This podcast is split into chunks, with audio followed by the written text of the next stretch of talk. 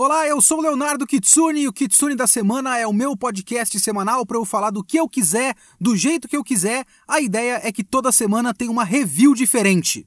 Tirando essa semana, porque hoje eu só vou falar bem de Pop Team Epic. O Kitsune dessa semana é. Pop Tepipic.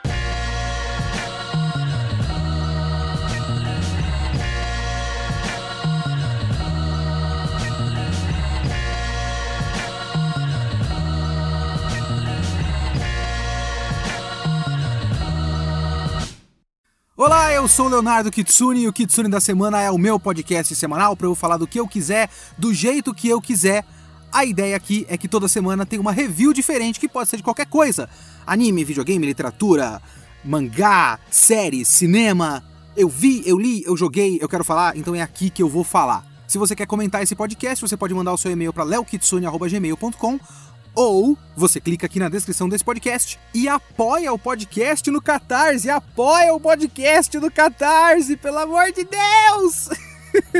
catarse.me barra kitsune underline da underline semana. Você pode apoiar com 10 reais no mínimo e fazer parte do Discord, onde eu vou pegar comentários para o podcast para ler aqui no final do episódio. Beleza? Vamos lá! Como eu falei aqui nessa apresentação, eu não sei se o episódio dessa semana se classifica, eu classificaria ele como uma review. Será que ele é uma review? Porque não é exatamente uma review. Porque é muito difícil fazer uma review do Pop Team Epic. É claro que você pode, semana a semana, ficar avaliando a eficiência ou não das piadas, o que já é uma coisa muito complicada, mas eu também não acho que comédia é completamente é, alheia à crítica ou imune à crítica. É que a gente pode, de fato, tentar avaliar o quanto as piadas são piadas, o quanto tem um build-up, uma punchline e tudo mais, o quanto é eficiente. Eu acho que dá para fazer isso. Eu só não sei se eu sou bom nisso. E aí tem outro papo, outro nível dessa conversa, que é o quanto a gente consegue classificar como uma piada boa ou ruim, sendo que o humor, no, no fim das contas, é uma coisa muito subjetiva, né?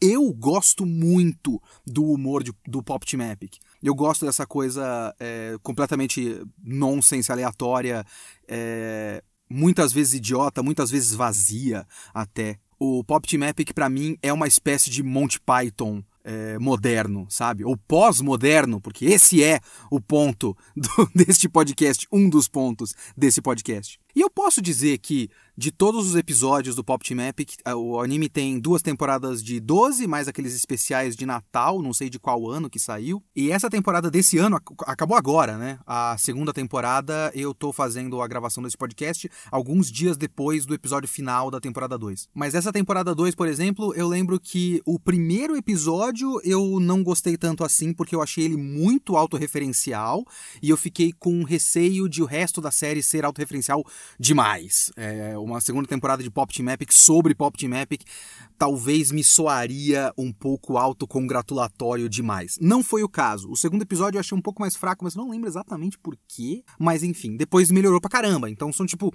dois episódios de 24 que eu não gosto muito. De resto, eu acho todos eles muito engraçados com variação, né? Eu amo, amo Pop Team Epic, mas é claro que, sendo um programa de sketches, varia muito. Então você pode gostar bastante de uma sketch e depois a próxima não ser tão legal assim. Isso é plenamente plausível. Mas não é exatamente esse o objetivo deste podcast. Eu quero aqui falar para vocês por que que eu acho Pop Team Epic tão fascinante, tão interessante. Eu acho hilário para começo de conversa. Obviamente que eu acho muito engraçado. E nada do que eu vou falar aqui seria interessante, seria legal, seria fascinante como eu acho fascinante, se não fosse engraçado no fim das contas, se não fosse um anime legal, um anime divertido, um anime engraçado, uma comédia que me faz rir. Porque tem isso a comédia, né? A comédia, assim como o terror, por exemplo, eles são é, gêneros que a avaliação do, do nível de qualidade, digamos assim, está diretamente ligada ao efeito que ela causa em quem está vendo. Então, um filme de terror precisa deixar você com medo,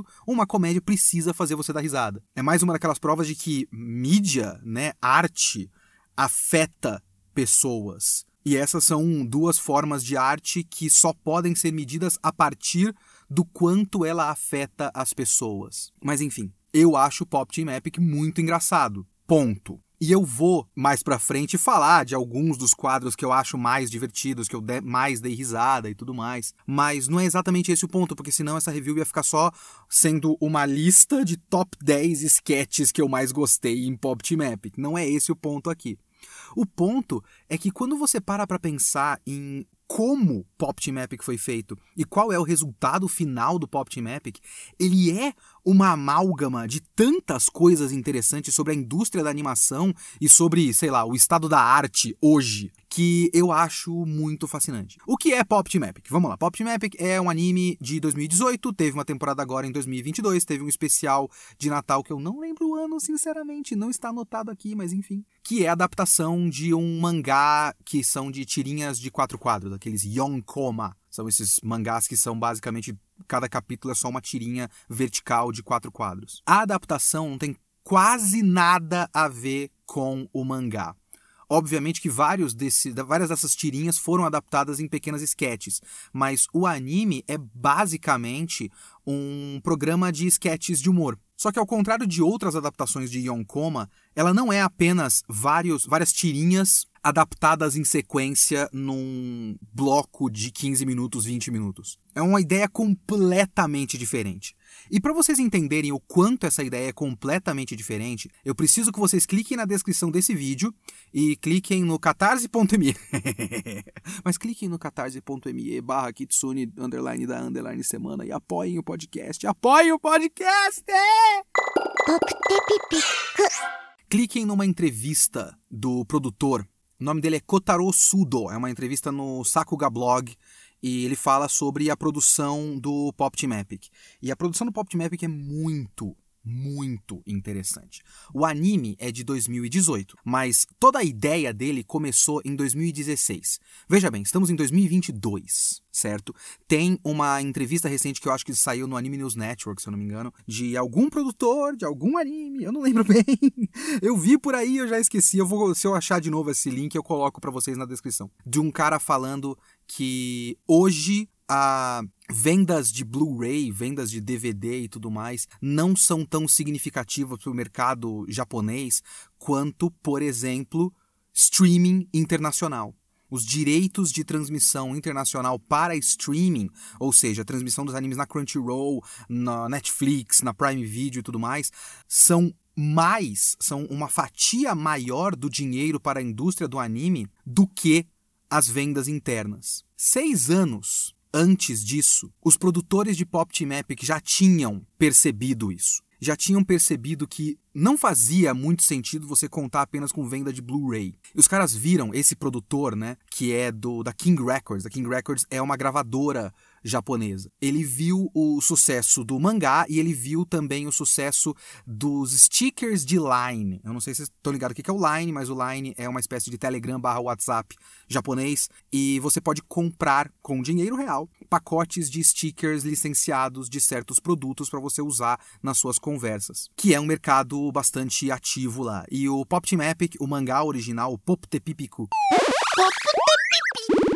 ele tinha uma linha de stickers e vendeu bem. E o cara olhou e falou: Cara, a gente não precisa contar com venda de Blu-ray. A gente pode contar com streaming internacional e merchandising. Não era um modelo em voga naquela época. Um outro passo desse processo foi ele não querer usar um comitê de produção. O que, que é um comitê de produção? Se você não sabe como um anime é produzido, eu não sou melhor para explicar isso, não sou um grande especialista, mas basicamente é o seguinte: a gente fala muito de um anime do Bones, um anime do Mapa, um anime do Witch, um anime do Cloverworks, um anime da Madhouse. Não é exatamente isso que acontece na maior parte das vezes. Cada anime, cada produção, você tem que entender que ele é uma empresa por si só, certo? Ele é uma joint venture, digamos assim, uma junção de várias empresas para criar uma outra empresa que vai criar um produto que é esse anime certo? Normalmente o que acontece é que você tem um canal de televisão, uma produtora musical, uma distribuidora de Blu-ray, DVD e tudo mais,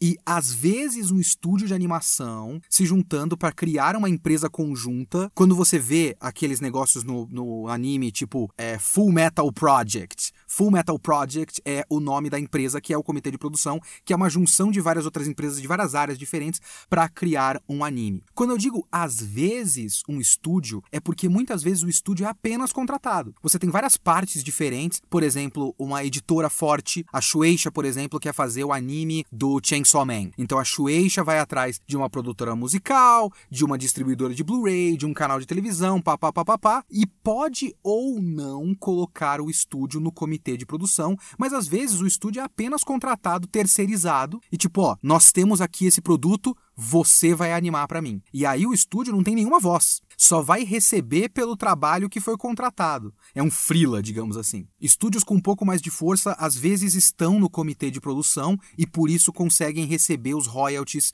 de volta com venda de Blu-ray, com licenciamento para streaming e tudo mais. Mas muitas vezes o estúdio está apenas sendo contratado para fazer esse trampo, receber pelo trampo e depois pega um próximo trampo. E isso gera muita burocracia, porque num comitê de produção, o que acontece é que cada uma das partes do comitê tem voz igual. Então, se você quer vender produtos licenciados desse anime aqui no Brasil para colocar uma camiseta lá no, na Renner e você precisa de uma aprovação para estampa, você vai precisar ir atrás do comitê de produção e aí o comitê de produção vai ter que cada uma das partes dizer sim para aquela estampa específica. Então vai ter que ir lá na produtora musical, ela vai olhar o desenho e falar beleza. Para distribuidora de Blu-ray, ela vai olhar o desenho e falar beleza. Para o canal de televisão japonesa, ela vai olhar o desenho e falar beleza. Para editora Shueisha, ela vai olhar o desenho e falar beleza. Para o estúdio de animação, se ele tiver no comitê de produção, ele vai olhar para o desenho e falar beleza. Se todo mundo falou beleza, ninguém falou não, você pode fazer essa estampa na sua camiseta e vender na Renner aqui no Brasil. Então é muitos canais de burocracia, certo? Esse produtor não é exatamente um produtor de anime, esse Kotaro Sudo. Ele é um produtor da King Records. A King Records é uma produtora musical que tem, já fez parte de vários comitês de produção diferentes, obviamente, porque é uma produtora musical e produtoras musicais em comitês de produção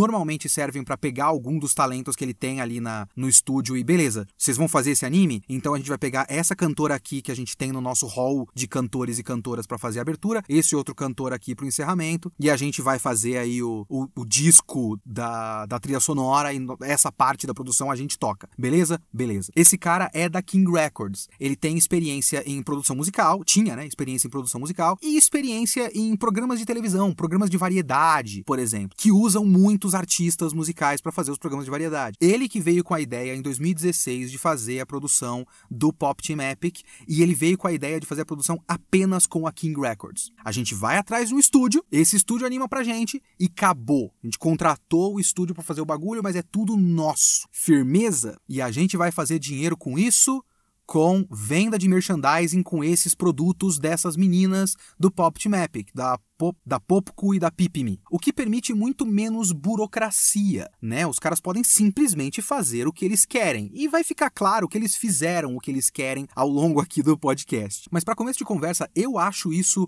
muito inteligente e muito à frente do seu tempo. Quando eu vi na entrevista que ele estava pensando em streaming internacional, eu achei, caralho, esse cara é um não exatamente um visionário, mas ele é um cara que estava na vanguarda de um movimento que veio se solidificando com os anos conforme o Pop Team Epic foi se solidificando também, né? Em 2016, que é quando ele teve essa ideia e tentou convencer todo mundo de fazer essa ideia funcionar, a gente ainda estava discutindo, era uma, uma, época, eu lembro quando eu fazia os vídeos lá no VideoQuest e tudo mais, eu lembro dessas discussões e eu lembro da gente toda hora ficar discutindo se será que a audiência internacional faz diferença para eles? Ah, eles fazem anime só para o Japão, eles não estão nem aí pro resto do mundo. Tinha um monte desses papos de eles não estão nem aí para o resto do mundo, nessa época específica. E esse era um cara que em 2016 estava falando: não, não, não, não, vamos vender esse bagulho para streaming para fora, é assim que a gente vai fazer dinheiro. Por que a gente vai ficar dependendo de Blu-ray aqui no Japão, apenas com a, com a população japonesa?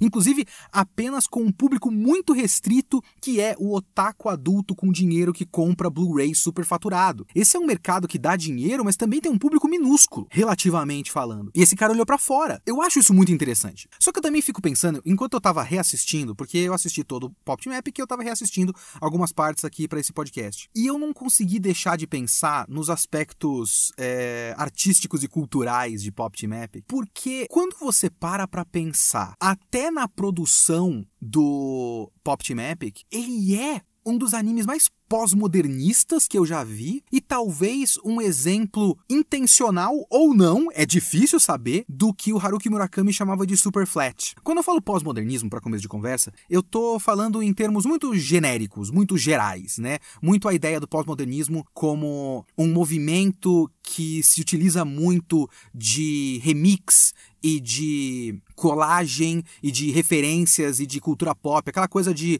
pop art mesmo, desafiando a ideia de um tradicionalismo na arte, desafiando a ideia de que existe uma distinção entre alta arte e, e, e, baixa arte, digamos assim. Sabe, o Andy Warhol fazendo pinturas com o rosto da Marilyn Monroe repetido várias vezes para mostrar que uma um ícone da cultura pop também é arte de qualquer forma. Então, esses movimentos que começaram com o pós-modernismo e o pós-modernismo é muito creditado com essa ideia de colagem de referências, ser uma coisa altamente referencial e, e reutilizando o que já existe de arte indefinidamente para a gente entrar num ciclo eterno de referências. E o Pop Epic é muito isso. Ele se assume como uma colcha de retalhos de referências se você pega, por exemplo, a primeira abertura. A primeira abertura é uma televisão que vai repetindo remixes de várias coisas diferentes, de vários produtos diferentes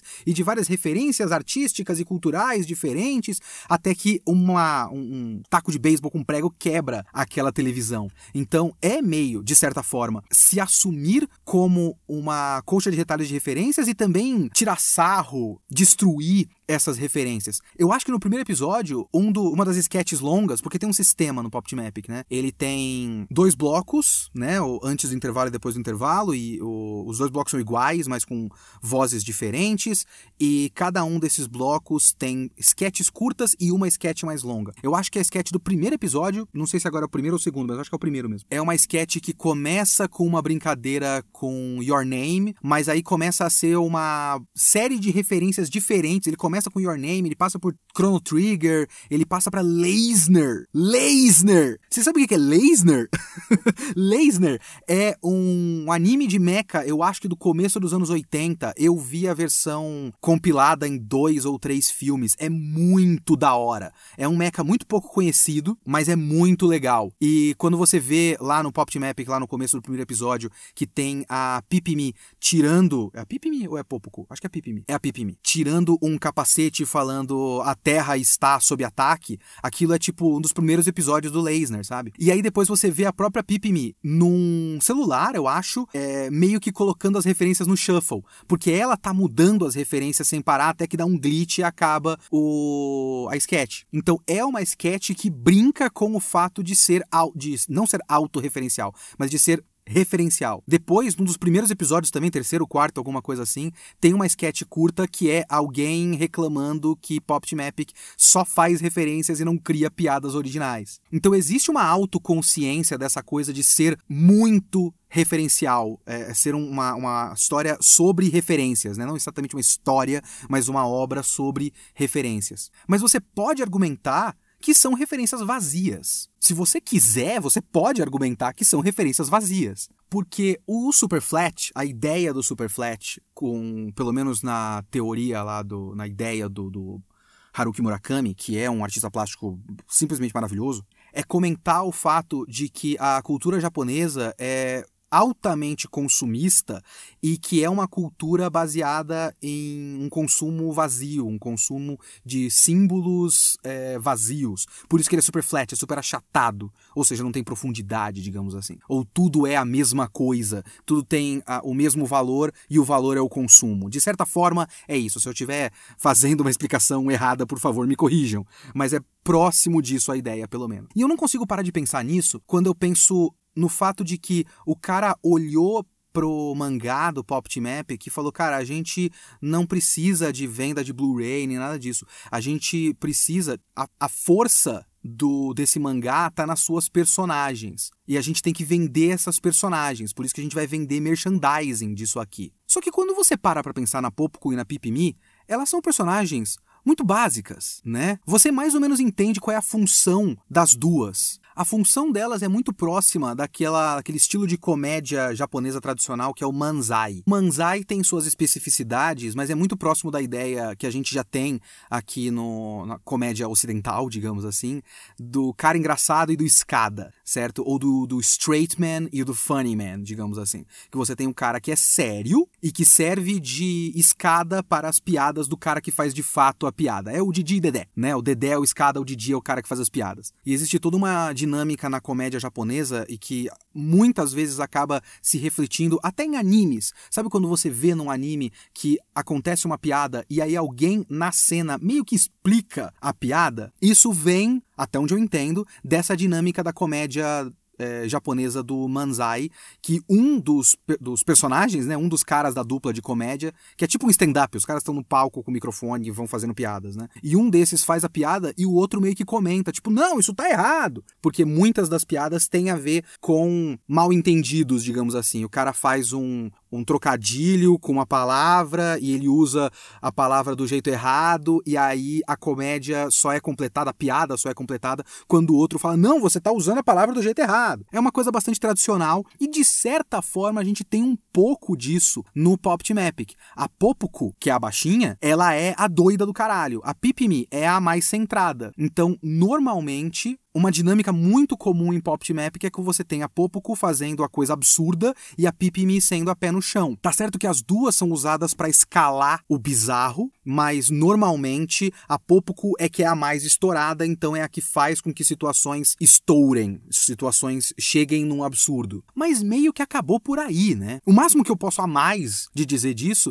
é que a Popuku quer muito o afeto, o carinho e a aprovação da Pipimi. Então tem muitas piadas que se utilizam dessa dinâmica da Popco querendo a aprovação da Pipimi. E a Pipimi dando essa aprovação de maneiras indiretas ou esquisitas ou é, bizarras. Mas quando você olha até para o resultado final de Pop Team Epic, a maior parte das vezes essas personalidades delas não exatamente importam. Elas não são personagens per se. Elas são uma tela em branco, porque parte da ideia dessa produção, que eu acho genial, é que em vez de você fazer uma adaptação é, comum e você pegar os, os quadros das tirinhas e adaptar e fazer tudo isso em sequência, eles deram isso na mão de vários animadores diferentes, de vários lugares diferentes, de várias origens diferentes, e deixaram a pessoa interpretar o que ela quisesse e criar em cima dessa dinâmica dessas duas personagens. Fazer o que eles quisessem em cima da dinâmica das duas personagens, ou não não usando a dinâmica das duas personagens, apenas criando situações bizarras de comédia, criando uma sketch de comédia e usando as duas personagens como as personagens principais, não exatamente na dinâmica que elas têm originalmente. O que faz com que elas sejam muito mais produto do que personagem. Enquanto eu reassistia Pop Team Epic, eu não deixava de pensar, eu acho que é o livro Moe Manifesto, eu acho que é, que tem uh, uma longa discussão do que é o Moe e do que é até o, o, o pós-modernismo dentro do Moe. Talvez eu esteja, na verdade, misturando ideias de vários livros diferentes que eu li. É, talvez isso esteja também Otaku Filhos do Virtual, alguma, alguma coisa do tipo. Eu não, agora eu tô, tô confundindo as ideias aqui de, de, qual é a fonte das ideias. Mas eu lembro que tem um trecho de algum desses livros, eu acho que é o Moe Manifesto, que fala muito, por exemplo, sobre a, o fato de que o otaku e o pós-modernismo dentro da cultura otaku supera a necessidade necessidade de uma narrativa, porque existe isso na ideia do pós-modernismo. É a ideia de que não existe uma narrativa cultural, eu não estou falando dentro de histórias, dentro de obras, estou falando que culturalmente a nossa cultura coletiva perdeu a necessidade de uma narrativa que nos una num objetivo final e que por consequência o otaku também não tem mais necessidade de uma narrativa para gostar do que ele gosta.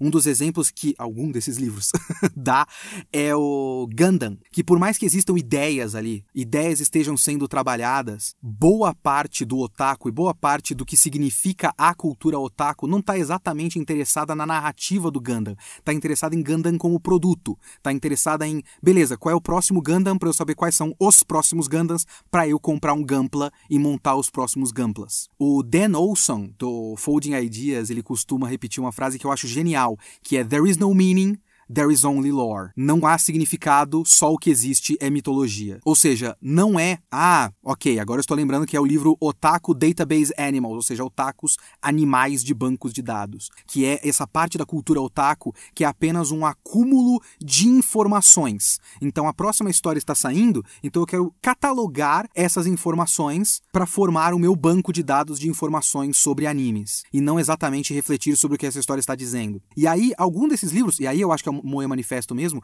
fala muito do Digicharat, não sei se vocês conhecem Digicharat, mas vocês já devem ter visto uma personagem que é uma menina gato de cabelo verde e roupa de empregada e tudo mais. E aí eles falam que a Digicharat ela é, na verdade, uma mascote de uma loja lá no Japão. Eu esqueci o nome da loja, mas ela é mascote de uma loja que ficou muito famosa, e aí, a partir dessa fama, criaram um desenho animado dessa mascote. Ela virou um grande ícone moe e um grande ícone otaku. Mas ela não tem nenhum significado por si só. Ela é uma amálgama de preferências estéticas e fetiches diferentes de otaku. Ela é uma neko girl, né? Ela é uma menina gato, ela é uma maid, ela é várias coisas. Acho que ela é também uma alienígena e também é uma princesa. Então ela é só coisas que otakus gostam juntadas em um só design muito bom. De, de fato, é um design muito bom. Então você vende essa imagem, você vende o produto. E aí você coloca qualquer outra coisa que você queira colocar ali dentro do lore da coisa, mas a imagem está acima disso. E eu não consigo deixar de pensar que o Pop Team Epic é isso. O Pop Team Epic é um cara, um produtor musical, um produtor televisivo, que olhou e falou: Cara, olha essa imagem dessas duas. O design desse cara, desse Bekub, que é o autor do, das, das tirinhas, o design é maravilhoso. As personagens são imediatamente identificáveis. E é uma tiração de sarro ao mesmo tempo que está trabalhando com ícones estéticos, a roupa de é, colegial e tudo mais, ícones estéticos do otaku. É muito altamente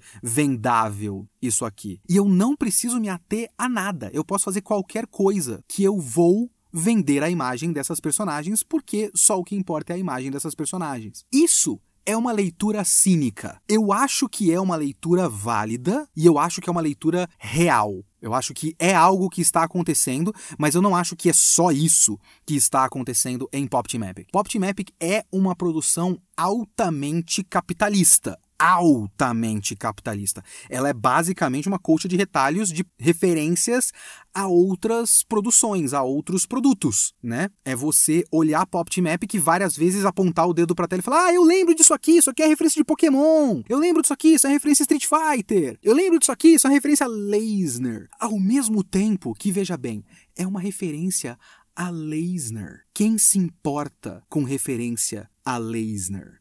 Então existe um aspecto da produção de Pop Team Epic que é altamente subversivo. Eu, pelo menos, vejo dessa maneira. A começar, porque vamos lá, Pop Team Epic é ultracapitalista porque até o seu formato é determinado por decisões estratégicas de marketing digamos assim. O resultado final de Pop Team Epic só existe porque eles fizeram essas decisões de manter tudo na King Records, porque aí você centraliza as decisões. O fato de ele repetir, eu não sei se vocês estão ligados, mas leiam na entrevista. O fato de repetir o bloco 1 e o bloco 2 na, na, na, na sequência, ele nasce não só de uma decisão artística. Ele nasce do fato de que eles não teriam material suficiente para encher um bloco de meia hora, porque ele estava pensando em colocar na, na internet. Então ele seria um anime de internet. Então ele pod poderia ter 15 minutos só, né? Poderia ser um anime de 12, 15 minutos. Mas eles acharam mais inteligente colocar na televisão porque teria mais projeção. Só que na televisão eles teriam que comprar necessariamente um bloco de meia hora. E eles teriam que encher a segunda, o, o segundo quarto, né, os, os, outros 15 minutos com alguma coisa. Em outras produções anteriores, eles tinham enchido com retransmissão de outras obras. Eles podiam produzir um outro anime curto e colocar ali na no segundo 15 minutos, ou então colocar uma reprise de algum outro anime que eles tenham os direitos e que seja de 15 minutos, que eles tinham outros animes de 15 minutos. Mas, aparentemente, o Bekube Okawa, o autor do mangá, ele queria que as vozes fossem masculinas no anime, eles tinham colocado vozes femininas, mas eles utilizaram a mesma coisa e o próprio autor falou, cara, passa de novo só com outras vozes. E aí eles criaram essa ideia de que a segunda metade ia ser só uma retransmissão. Então, existe uma, um aspecto da coisa que é só uma trollagem de você trollagem, falar fala trollagem em 2022 é foda, mas vocês entenderam, né? A brincadeira, um xiste, é só uma trollagem de você tá vendo um anime e o anime termina e depois ele recomeça e é a mesma coisa. Então é uma brincadeira idiota, como tudo em Pop Team Epic é uma brincadeira idiota, como também é uma decisão estratégica de marketing. Ele poupa certo dinheiro para certas coisas, ocupa o espaço com o mesmo produto, etc, etc. É uma decisão de marketing inteligente. Cria um buzz, né? Cria uma discussão, tipo, porra, mas tá passando o mesmo anime? Mas é a mesma coisa, mas agora são vozes masculinas e não muda nada. Não, peraí, esse episódio muda. E o próximo? Agora eu vou ter que assistir até o final. Será que ele vai mudar? Aí você assiste até o final? Não, não mudou nada, é só as outras vozes. Então existe uma brincadeira, mas existe uma brincadeira que nasce de uma decisão estratégica mercadológica, uma decisão capitalista. Por outro lado, a melhor decisão possível para qualquer adaptação, no geral, é você apenas adaptar. Você pega qualquer um desses mangás fodas aí que, que você gosta por aí, que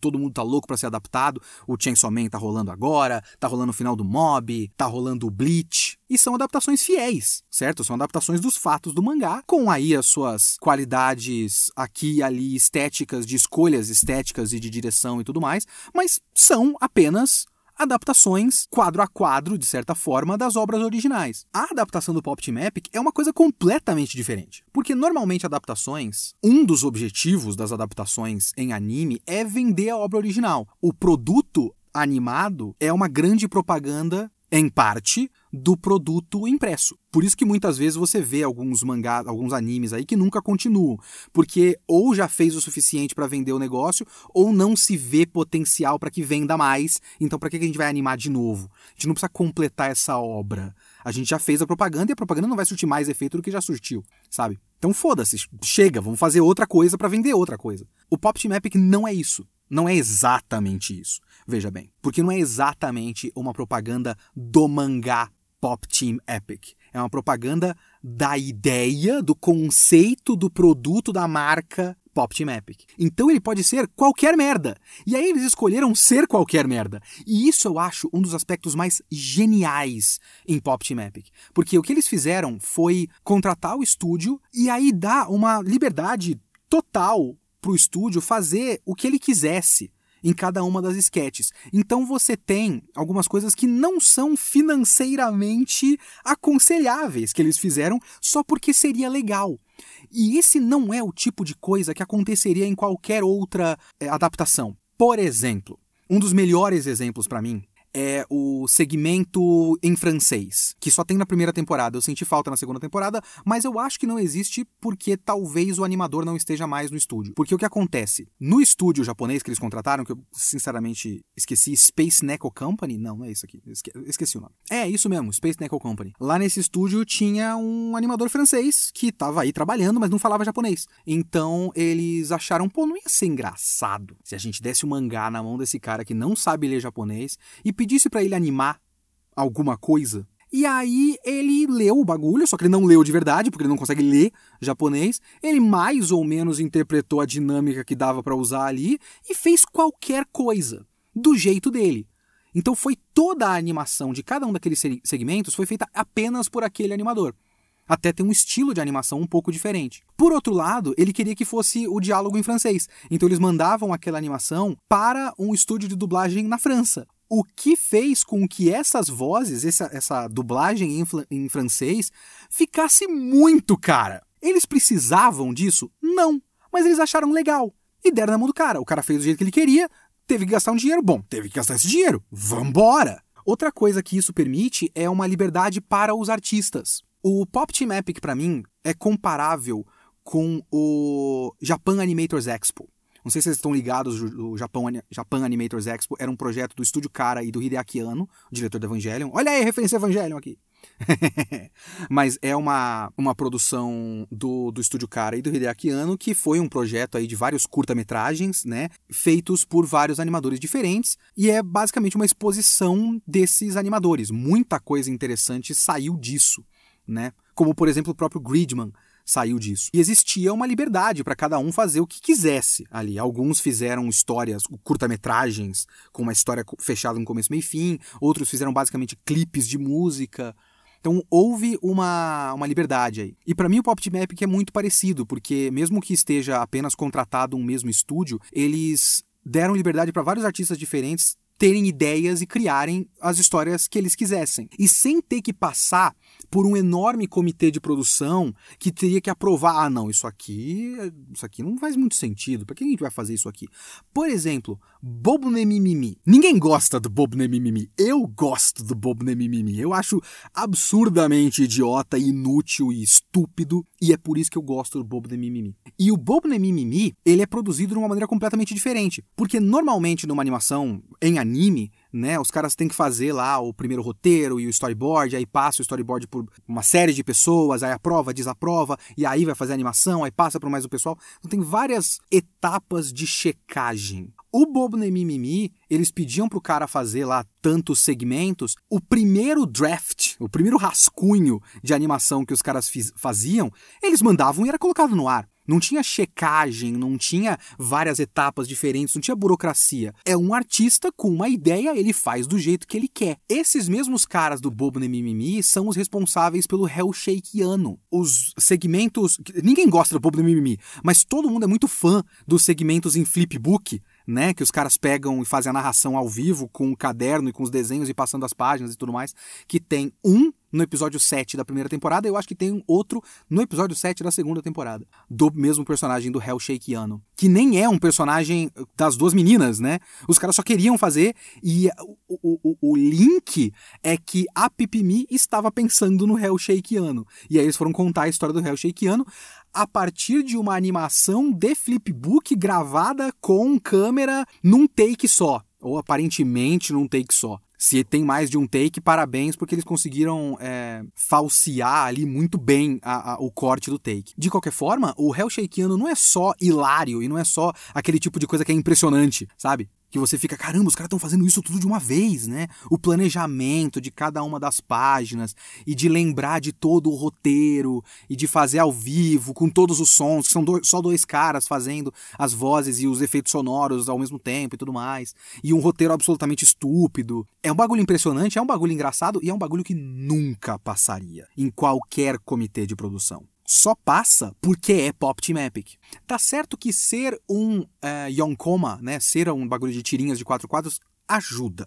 Né? É um bagulho de tirinha de quatro quadros que não tem exatamente uma história contínua, então ajuda. Mesmo mangás que são tirinha de quatro quadros, quando são adaptados para anime, muitos deles são apenas adaptações das tirinhas em sequência. Alguns ficam ótimos, alguns não ficam tão engraçados assim, mas boa parte deles é só uma adaptação em sequência das tirinhas que já existem. Poucos deles tem o tamanha liberdade de adaptação. Um bom exemplo disso é o K-On, por exemplo. Porque o K-On, quando você olha as tirinhas e quando você olha o anime, uma coisa não tem quase nada a ver com a outra.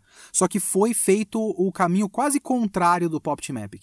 Enquanto o Pop Team Epic tinha um resquício de continuidade, digamos assim, muito por conta das, de serem as mesmas personagens passando por várias situações diferentes, e aí o cara simplesmente destruiu essa continuidade e fez qualquer merda. O Keion fez o contrário. O Keion fez uma história mais completa, recheou as personagens de mais camadas e mais tridimensionalidade que não tinha no original.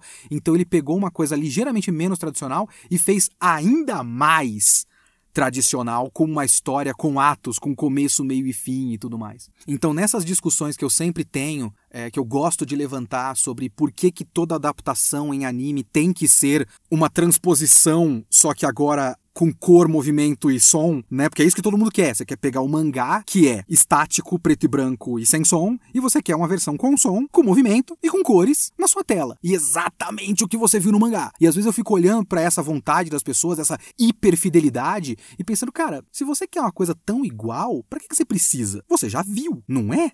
Você já viu. Não é interessante você dar um pouco mais de liberdade para o artista fazer uma interpretação daquela obra? E eu sei que isso não dá para aplicar para todos os casos, mas alguns casos que foi aplicado, os resultados foram maravilhosos. Keion é uma adaptação muito interessante. Eu não gosto de Keion, mas nessa ideia de discutir adaptações, é uma ideia muito interessante. Devilman Crybaby, para mim, é um, um, triunfo dessa interpretação de um artista a partir de uma obra. Mas aí o, o Devilman Crybaby eu acho que se encaixa muito mais naquelas discussões de adaptação de Shakespeare, sabe? Porque nós já tivemos várias adaptações fiéis a clássicos atemporais que são as obras do Shakespeare. Então os caras podem fazer adaptações a partir de obras do Shakespeare. Aí você tem aquele Romeu plus Juliette, você tem o Rei Leão, que é basicamente é, Hamlet ou Macbeth? É Hamlet, né?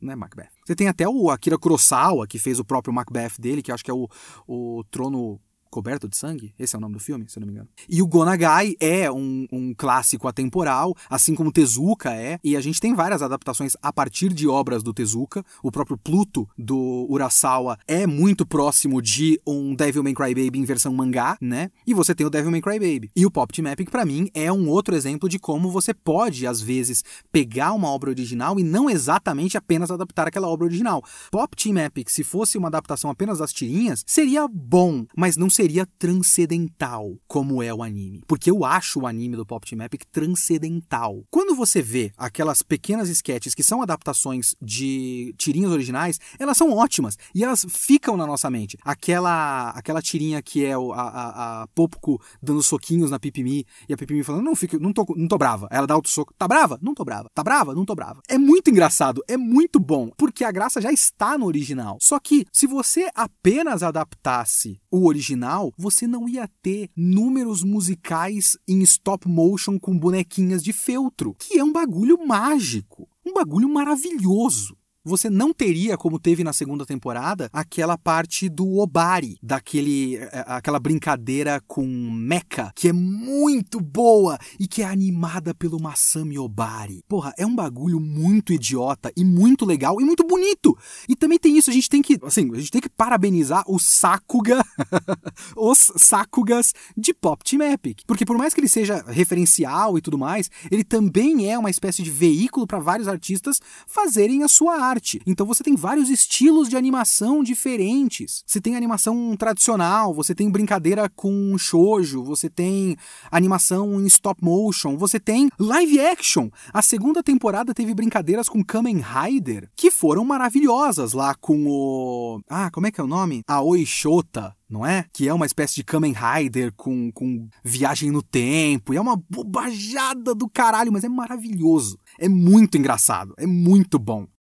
Então eu acho, além de muito engraçado, eu acho o Pop Team Epic um estudo de caso muito interessante. As coisas que a gente pode pensar a partir de Pop Team Epic são muito interessantes. Mas, como eu já disse, nada disso seria legal se fosse um anime sem graça. Eu não acho sem graça. Eu sei que muita gente bate o olho em Pop Team Epic e simplesmente não consegue continuar. Porque não tem como bater, porque é só um monte de merda né? Um monte de coisa idiota. Eu gosto de um monte de coisa idiota em sequência. E eu acho que várias dessas coisas idiotas são, obviamente, muito engraçadas. Não são todas, não, tem, não é todo toda a sketch de Pop Epic que é muito boa. Mas eu gosto até da estrutura. Eu gosto de você não saber o que vem a seguir. E eu gosto de você ter aquelas sketches curtas e as sketches maiores que conseguem criar uma narrativa um pouco mais longa. E eu gosto de, de ser variado. Por exemplo, o Hell Shakeano da primeira temporada é uma sketch longa no meio do episódio. O Hell Shakeano da segunda temporada é o episódio inteiro. E é uma narrativa muito longa. Aquele lá, tipo, tem um framing device da Pipimi estar pensando no Hell Shakeano e tudo acontece no balão de pensamento dela. O outro não. É só uma história completa do Hell Shakeano. Todo o anime foi tomado por Hell Shakeano. Muito bem-vindo. O próprio, o próprio encerramento da segunda temporada, que é com o Endless Love, basicamente todo o episódio é o Endless Love. E foda-se, eu acho que não tem nem bloco 1 e bloco 2, é uma história contínua de 20 minutos. Mas a gente tem que valorizar valorizar aquele, aquelas sketches mais curtinhas. Tem várias das longas que são maravilhosas, sabe? Na primeira temporada tem uma do Skeleton, que é uma corrida de bobsled e que vai escalando, escalando, escalando, escalando, até que no fim a Pipi, a Popuku é o Kikaider e ela se junta com a Pipimi que vira um avião e é uma doideira do caralho. E a coisa vai escalando cada vez mais. Ou aquela que é um jogo de jogo não, um anime de fantasia incompleto que os caras estão animando só com o storyboard e a Pipimi e a Popuku aparecem no meio e começa a encher o saco dos dubladores, eles são obrigados a fazer imitação. Inclusive, simplesmente maravilhoso. Eu tenho que dar um abraço para o Tengu, Fernando Mucioli, porque ele é o tradutor das legendas do Pop Team Epic e ele é o responsável por deixar, no mínimo, tão engraçado quanto deveria ser no original, o que já é um trabalho do caralho, um trabalho desgraçado, porque tradução de comédia comédia é um trabalho da porra. E parabéns para o Tengu. Com pérolas como Vacilasco da Gama na legenda, simplesmente maravilhoso. E referências nacionais apenas quando estritamente necessário, porque a gente não precisa de um monte de referência. Precisa fazer tudo uma referência a Chaves, só porque a gente lembra de Chaves. Mas quando os caras nesse anime incompleto têm que fazer uma imitação e o cara faz uma imitação provavelmente de algum apresentador japonês com um bordão identificável, ele colocou referência ao Silvio Santos porque é mais imediatamente identificável pra gente. E ficou pontual e ficou na medida certa. Esse, essa sketch é muito boa porque é um dos poucos exemplos de na segunda parte é diferente. Tem uma diferença porque são outros atores e a reação deles é diferente e tudo mais. É muito da hora. Mas enfim, essas sketches longas, elas são obviamente as coisas que ficam na nossa memória. Por exemplo, na segunda temporada tem uma que é toda uma longa referência a Tokimeki Memorial. É muito da hora, tudo bem. Mas as curtinhas também são muito boas. A gente tem que lembrar dessas curtinhas, porque elas também são um, uma aula de timing. São nelas, assim, algumas das mais longas, às vezes a gente começa a encher um pouco o saco com o tempo.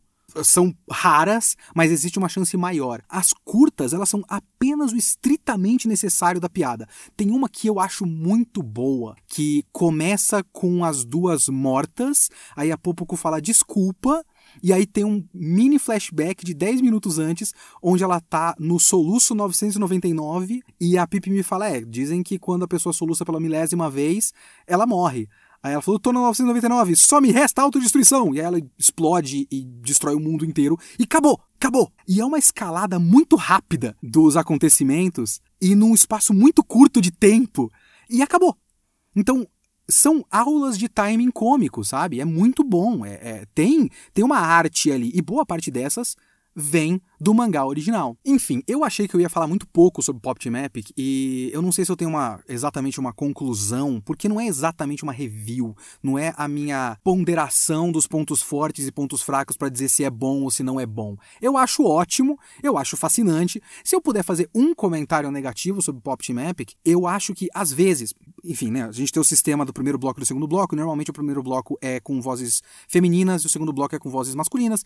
Várias piadas a gente não pega, várias da graça das coisas a gente não pega exatamente se você não for um fã de Seiyu. Então, se você não imediatamente identifica que aquela é a voz da Haruhi e a voz da Nagato do Haruhi Suzumiya, você não vê a graça de ter essas duas atrizes juntas, sabe? Como eu não fiquei, é, não sabia até o segmento final onde elas fazem comentários umas com as outras. Mas às vezes eu fico pensando que o segundo bloco, como os caras dão liberdade total para esses atores, eu sinto que a liberdade está mais para os atores masculinos do que para as atrizes femininas. E eu sempre considero que o bloco 1 é o bloco canônico e o bloco 2 é zoeira. Porque eu acho que a animação é feita em cima da, do, do texto e do timing do texto do bloco 1, e por isso o bloco 1 sempre funciona perfeitamente bem, e o bloco 2, às vezes, os atores estão fazendo qualquer coisa e quebra o timing da piada original e aí a piada deixa de existir porque o cara fez uma improvisação ali que não é exatamente tão engraçada assim. E às vezes eu fico pensando que, porra, as atrizes não podem improvisar, a não ser que elas já estejam improvisando. Mas fica difícil de saber porque parece muito ensaiadinho e muito corretinho na parte 1. E por isso funciona melhor. E a parte 2 às vezes não funciona tão bem para mim. Essa é a única parte que eu acho meio negativo, assim, Pop Team Epic. De resto, eu acho tudo maravilhoso. Eu só posso recomendar que você assista Pop Team Epic e que você leia os textos que eu coloquei aqui no, na descrição do vídeo, porque são coisas muito interessantes sobre indústria e, e eu acho que o Pop Team Epic é um ponto de partida interessante para várias discussões de indústria e várias discussões culturais, digamos assim. Mas como, como obra em si mesma, eu não paro de dar risada. É uma das coisas que a, a Ana fica comentando que é uma das coisas que mais me deixam feliz, assim, que são risadas genuínas que eu tô dando enquanto eu tô assistindo e, e eu não paro de, de chorar de dar risada. Eu acho muito, muito, muito, muito, muito bom. Então vamos para os e-mails e comentários do Kitsune da semana passada, que foi sobre Pokémon Scarlet e Pokémon Violet. Eu vou ler dois e-mails aqui que eu recebi. Um é do. Eu, eu, eu, não vou citar o nome, porque a pessoa colocou um nome e colocou um nick, aí depois falou que não é pra citar o nick, depois falou que não é pra citar o nome. Eu não sei exatamente. Eu não sei se a pessoa tá fugindo da justiça, mas eu não sei qual dos dois que é para eu citar ou não. Então vai nenhum deles. Mas ele está colocando aqui com aparentemente algum embasamento sobre a situação Game Freak, porque eu fiz aquele comentário de que as pessoas simplesmente afirmam certas coisas sobre a Game Freak e a Pokémon Company e eu não tenho certeza se as pessoas estão falando é, só o que aparentemente é o caso ou se é real. Ele diz que a situação do Game Freak pode ser resumida em chefe velho que acha que sabe o que é melhor. Game Freak nunca foi uma empresa de desenvolvimento comum. Eles começaram como uns malucos fazendo fanzine, que em algum momento decidiram desenvolver jogos e do nada ganharam na loteria. No geral, quem toma decisões nela, com cargos importantes, etc., são os malucos do começo. Eles têm a palavra mais pesada. Desse pessoal, ninguém tem informação para tomar decisões. Eles só estavam lá eles estavam na borracharia quando ela abriu e insistem em dizer que os funcionários novos devem tratar carros novos como se fosse um Fusca de 78. A Game Freak tem ótimos profissionais, eles não são preguiçosos. No geral, eles se dividem em três times. Uns fazem Pokémon, composto pelos velhos da casa e gente trabalhando por lá há mais tempo. Outros fazem, fazem projetos diversos, composto por gente nova, com formação e fera. Outros mantêm sistemas ligados aos projetos dos acima citados, incluem ferramentas, motor de jogo, etc. E é aqui que mora o podre. Pokémon Scarlet Violet teve ótimas pessoas trabalhando nele na parte conceitual. Planejamento de mundo, artistas, compositores, todos fizeram o seu melhor.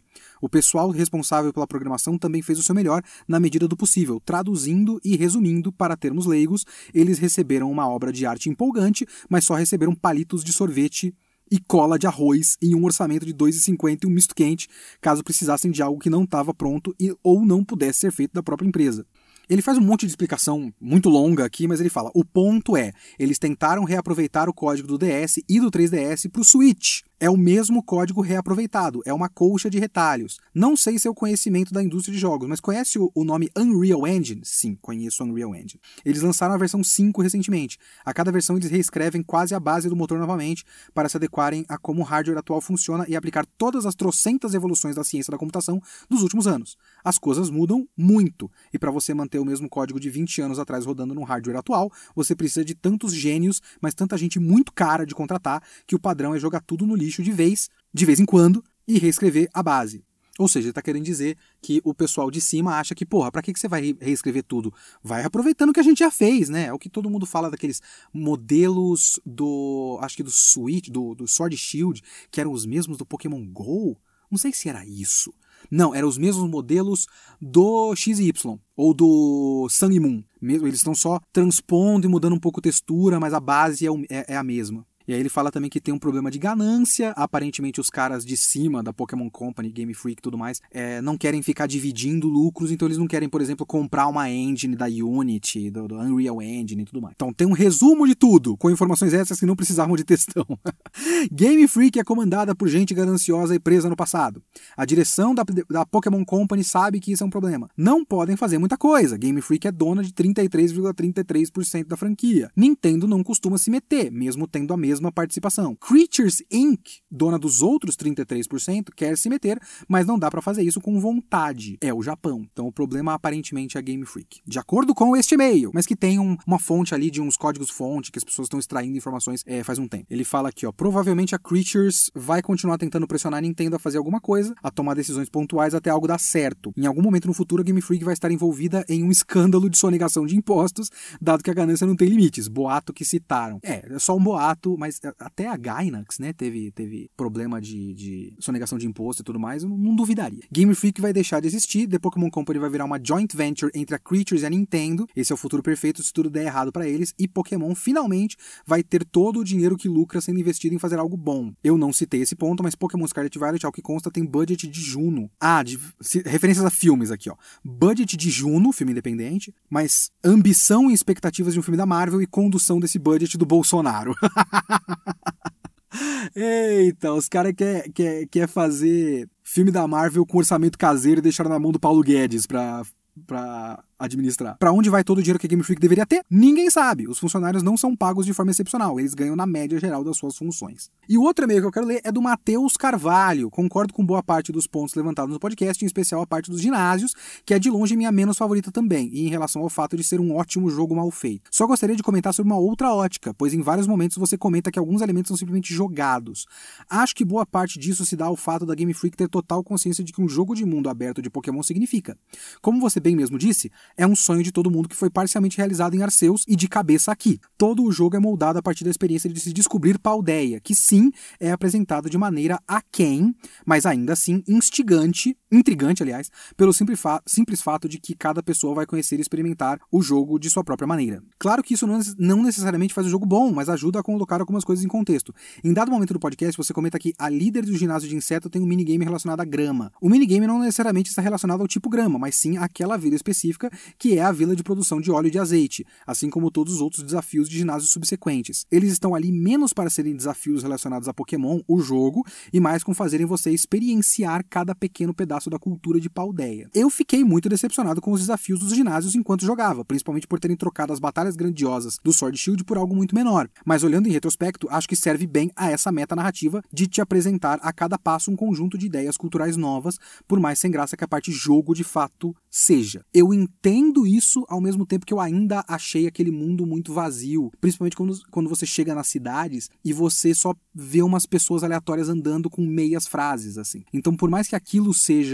algo pra gente viver a cultura de Paldeia, aquilo é a, meio que a única coisa, sabe? E aí você meio que percebe que as cidades só servem para ter um ginásio ali. Eu não lembro de nenhuma outra cidade que não tenha um ginásio. De cabeça, pelo menos, né? Então parece que não existe vida além do desafio do Victory Road. E aí fica um pouco mais fraco. Isso se estende também, continuando o e-mail, aos lendários, que sim são distantes do resto do jogo, mas é exatamente esse o ponto. Nas aulas aprendemos que Paldeia é uma região que foi tomada por várias expedições devido à grande cratera e que os lendários são manifestações de tesouros corrompidos por emoções negativas, ou seja, pedaços abandonados de uma história distante do continente. Novamente, a Game Freak sabe que está fazendo um jogo de mundo aberto e que em um jogo do tipo é importante que o mundo seja rico. É por isso que acredito que esses elementos jogados não são tão jogados assim, são parte de um todo maior feito para que essa região seja mais consistente em si mesma do que qualquer outra já feita. É um jogo que quer, nos, quer que exploremos, afinal, o que ela mais martela na cabeça do jogador é a questão de encontrar o tesouro. O tesouro só se encontra explorando. Claro que isso não faz com que, em primeira vista, ou até mesmo em retrospecto, esses elementos pareçam fora de lugar. Também concordo muito quando você diz que as três histórias se juntam de um jeito bizarro e que precisávamos de mais tempo com o time, principalmente quando consideramos que já existe Sun e Moon, de longe o jogo mais influente no concepção narrativa desse aqui, que entrega muito mais nesse sentido. Fora isso, devo apontar que você cometeu dois erros grotescos ao longo do podcast. O primeiro é que não tem como falar que essa geração é ótima sem mencionar o melhor novo Pokémon dela, o Houndstone, que é de fato um ótimo Pokémon, muito legal. O segundo é quando você diz que o Fuecoco é um inicial feio, sendo que ele é, no mínimo, muito melhor do que o pato que evolui e deixa de ser pato. O Fuecoco não samba. O Skeledurger não samba. Então ele já perdeu. Acabou. Acabou. O Fuecoco é ruim, o pato viado é muito melhor. O meu pato gay, sambista, passista é muito mais legal. Acabou. É isso, como sempre, excelente podcast. Abraço, muito obrigado, Matheus. Muito obrigado a todo mundo que mandou e-mail. Você pode mandar o seu e-mail para leokitsune.gmail.com ou você pode apoiar este podcast em catarse.me barra kitsune underline da underline semana. Esse foi o Kitsune dessa semana e fica aqui o meu agradecimento especial à categoria Parabéns, a categoria 3.0 mais 1.0, que são os maiores apoiadores do podcast e os maiores responsáveis por fazer com que este negócio exista. Muito obrigado a todos os assinantes, mas em especial aos que pagaram a categoria que garante que eu vá citar o nome das pessoas aqui no podcast. Que são Erickson de Oliveira, Alessio Gabriel, Leandro Lugarese, Vinícius de Oliveira, Cláudia Camargo, Felipe Lima Marques, Vitor Fonseca, Natália Balzana, Maximiliano Schubert, Raul Barros, Arthur Moreira, Zac Vieira, Pedro Manfrim, Diego Castro, Rafael dos Santos, Maria Luísa, Fabiano de Luna, Vinícius Fernandes, Júnior Bandeira, Lucas de Moraes Paim, Gabriel Queiroz, Pedro Henrique da Amaral Costa, Lucas Lima da Silva e Thiago Marcelo Risso. Muito obrigado a todos vocês que apoiaram. O Kitsune dessa semana acabou. O Kitsune da próxima semana, ou melhor, do próximo ano, que vai abrir 2023 muito provavelmente, porque já vai ter acabado o anime, será Mob Psycho temporada 3. Até ano que vem e feliz ano novo!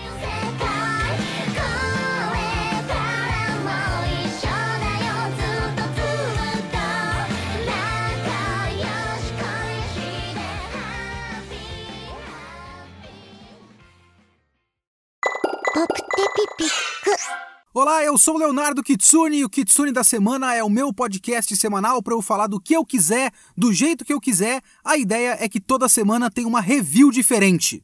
Tirando essa semana, porque hoje eu só vou falar bem de Pop Team Epic. O Kitsune dessa semana é. Pop Epic.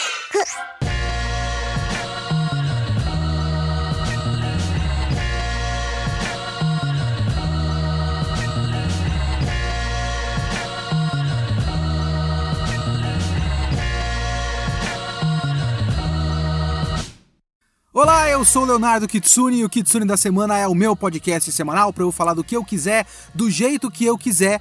A ideia aqui é que toda semana tem uma review diferente que pode ser de qualquer coisa: anime, videogame, literatura, mangá, séries, cinema. Eu vi, eu li, eu joguei, eu quero falar, então é aqui que eu vou falar. Se você quer comentar esse podcast, você pode mandar o seu e-mail para leokitsune.gmail.com ou você clica aqui na descrição desse podcast e apoia o podcast no Catarse. Apoia o podcast no Catarse, pelo amor de Deus! catarse.me barra kitsune underline da underline semana. Você pode apoiar com 10 reais no mínimo e fazer parte do Discord, onde eu vou pegar comentários para o podcast para ler aqui no final do episódio. Beleza? Vamos lá! Como eu falei aqui nessa apresentação, eu não sei se o episódio dessa semana se classifica, eu classificaria ele como uma review. Será que ele é uma review? Porque não é exatamente uma review.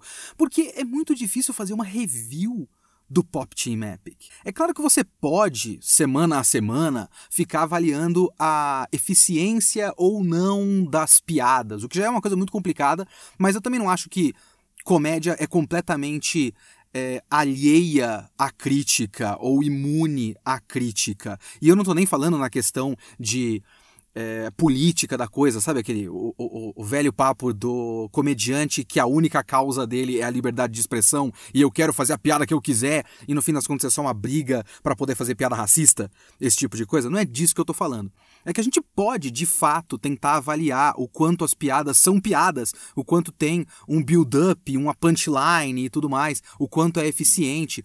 Eu acho que dá para fazer isso. Eu só não sei se eu sou bom nisso. E aí tem outro papo, outro nível dessa conversa, que é o quanto a gente consegue classificar como uma piada boa ou ruim, sendo que o humor, no, no fim das contas, é uma coisa muito subjetiva, né?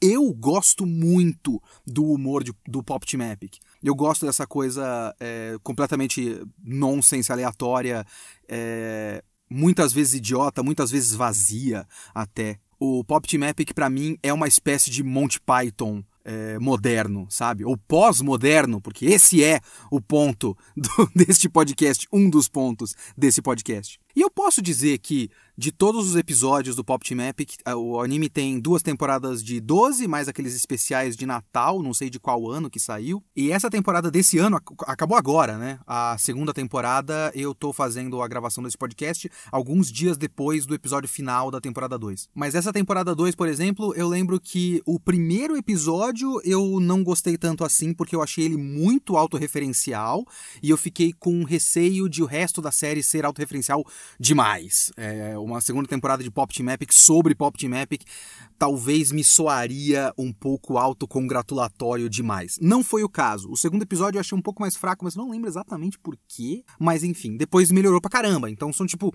dois episódios de 24 que eu não gosto muito. De resto, eu acho todos eles muito engraçados, com variação, né? Eu amo, amo Pop Team Epic, mas é claro que, sendo um programa de sketches, varia muito. Então você pode gostar bastante de uma sketch e depois a próxima não ser tão legal assim. Isso é plenamente plausível. Mas não é exatamente esse o objetivo deste podcast. Eu quero aqui falar para vocês por que que eu acho Pop Team Epic tão fascinante, tão interessante. Eu acho hilário para começo de conversa. Obviamente que eu acho muito engraçado. E nada do que eu vou falar aqui seria interessante, seria legal, seria fascinante como eu acho fascinante, se não fosse engraçado no fim das contas, se não fosse um anime legal, um anime divertido, um anime engraçado, uma comédia que me faz rir. Porque tem isso a comédia, né? A comédia, assim como o terror, por exemplo, eles são é, gêneros que a avaliação do, do nível de qualidade, digamos assim, está diretamente ligada ao efeito que ela causa em quem está vendo. Então, um filme de terror precisa deixar você com medo, uma comédia precisa fazer você dar risada. É mais uma daquelas provas de que mídia, né, arte, afeta pessoas. E essas são duas formas de arte que só podem ser medidas a partir do quanto ela afeta as pessoas. Mas enfim, eu acho o Pop Team Epic muito engraçado. Ponto. E eu vou mais pra frente falar de alguns dos quadros que eu acho mais divertidos, que eu de mais dei risada e tudo mais. Mas não é exatamente esse o ponto, porque senão essa review ia ficar só sendo uma lista de top 10 sketches que eu mais gostei em Pop Team Epic. Não é esse o ponto aqui.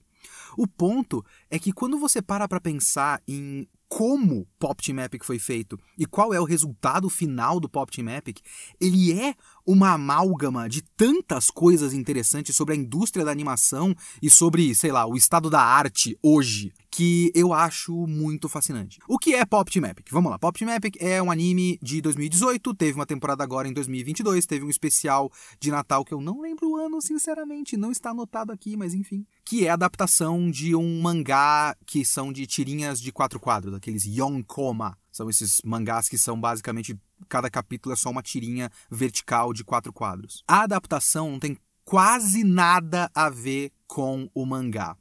Obviamente que vários desse, várias dessas tirinhas foram adaptadas em pequenas sketches, mas o anime é basicamente um programa de sketches de humor. Só que ao contrário de outras adaptações de, de Yonkoma, só que ao contrário de outras adaptações de Yonkoma, ela não é apenas vários, várias tirinhas adaptadas em sequência num bloco de 15 minutos, 20 minutos. É uma ideia completamente diferente.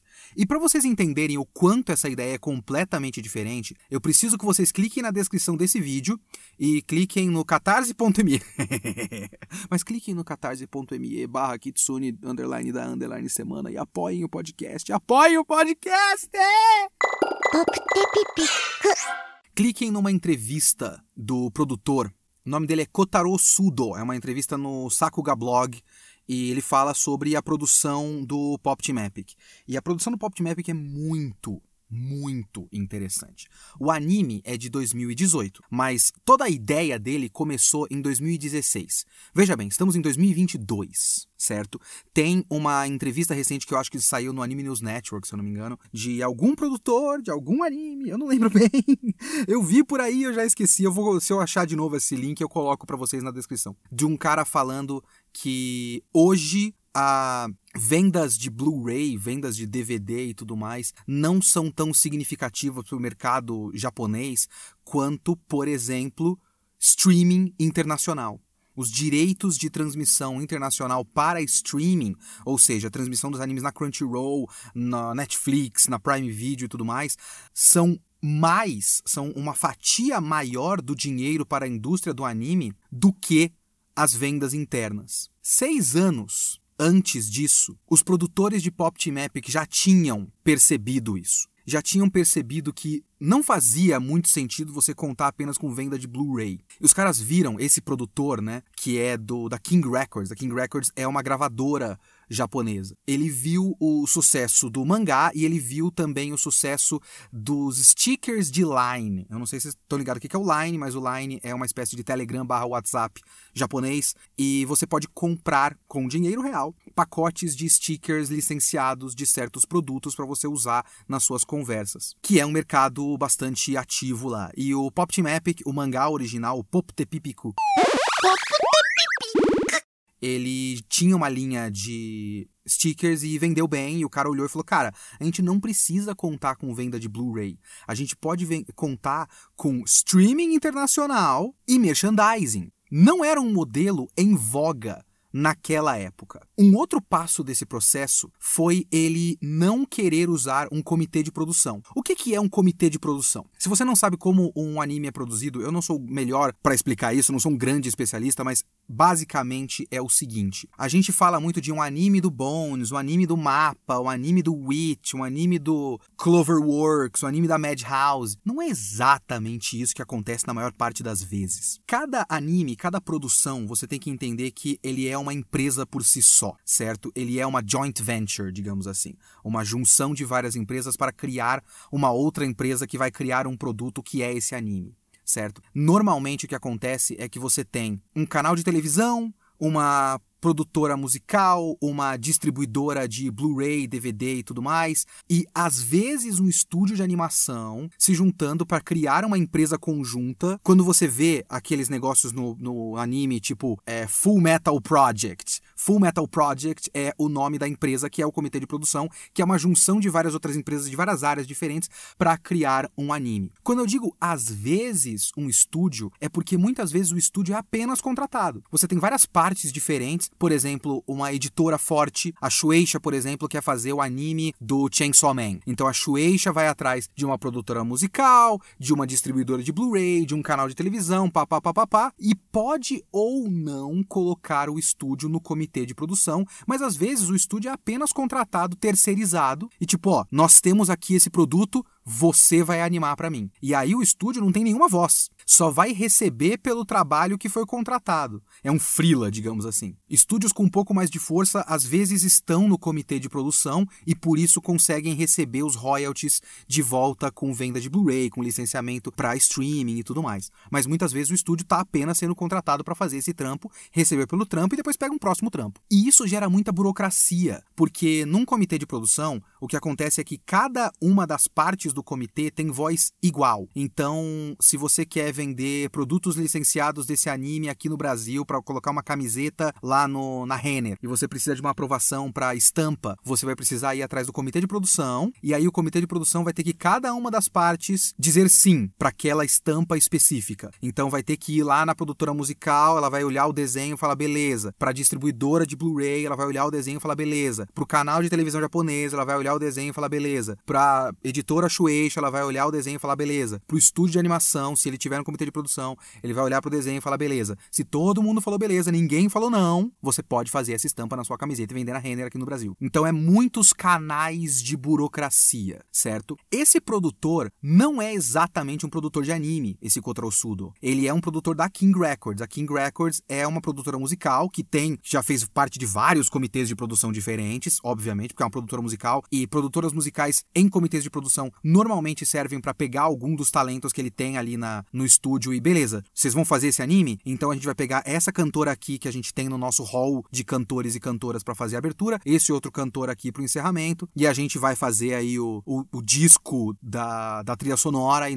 essa parte da produção a gente toca. Beleza? Beleza. Esse cara é da King Records. Ele tem experiência em produção musical, tinha, né? Experiência em produção musical e experiência em programas de televisão, programas de variedade, por exemplo, que usam muitos artistas musicais para fazer os programas de variedade. Ele que veio com a ideia em 2016 de fazer a produção do Pop Team Epic e ele veio com a ideia de fazer a produção apenas com a King Records. A gente vai atrás de um estúdio, esse estúdio anima pra gente e acabou. A gente contratou o estúdio para fazer o bagulho, mas é tudo nosso. Firmeza? E a gente vai fazer dinheiro com isso com venda de merchandising com esses produtos dessas meninas do Pop Team Epic, da Pop, da Popco e da Pipimi, o que permite muito menos burocracia, né? Os caras podem simplesmente fazer o que eles querem e vai ficar claro que eles fizeram o que eles querem ao longo aqui do podcast. Mas para começo de conversa, eu acho isso muito inteligente e muito à frente do seu tempo. Quando eu vi na entrevista que ele estava pensando em streaming internacional, eu achei,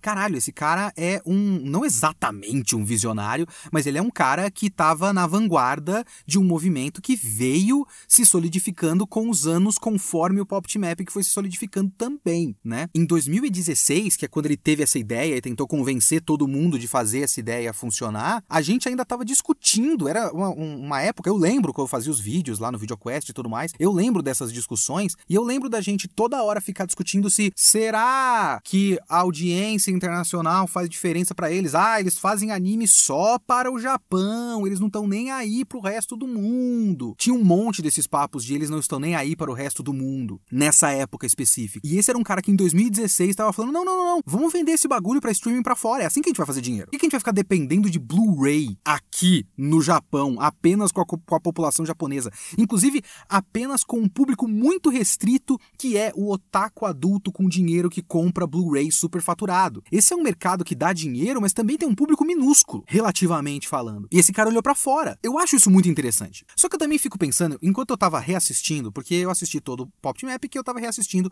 algumas partes aqui para esse podcast. E eu não consegui deixar de pensar nos aspectos é, artísticos e culturais de Pop Map, porque quando você para pra pensar, até na produção do Pop Epic, ele é um dos animes mais pós-modernistas que eu já vi e talvez um exemplo intencional ou não, é difícil saber, do que o Haruki Murakami chamava de super flat. Quando eu falo pós-modernismo para começo de conversa, eu tô falando em termos muito genéricos, muito gerais, né? Muito a ideia do pós-modernismo como um movimento que se utiliza muito de remix e de colagem e de referências e de cultura pop, aquela coisa de pop art mesmo, desafiando a ideia de um tradicionalismo na arte, desafiando a ideia de que existe uma distinção entre alta arte e, e, e, baixa arte, digamos assim. Sabe, o Andy Warhol fazendo pinturas com o rosto da Marilyn Monroe repetido várias vezes para mostrar que uma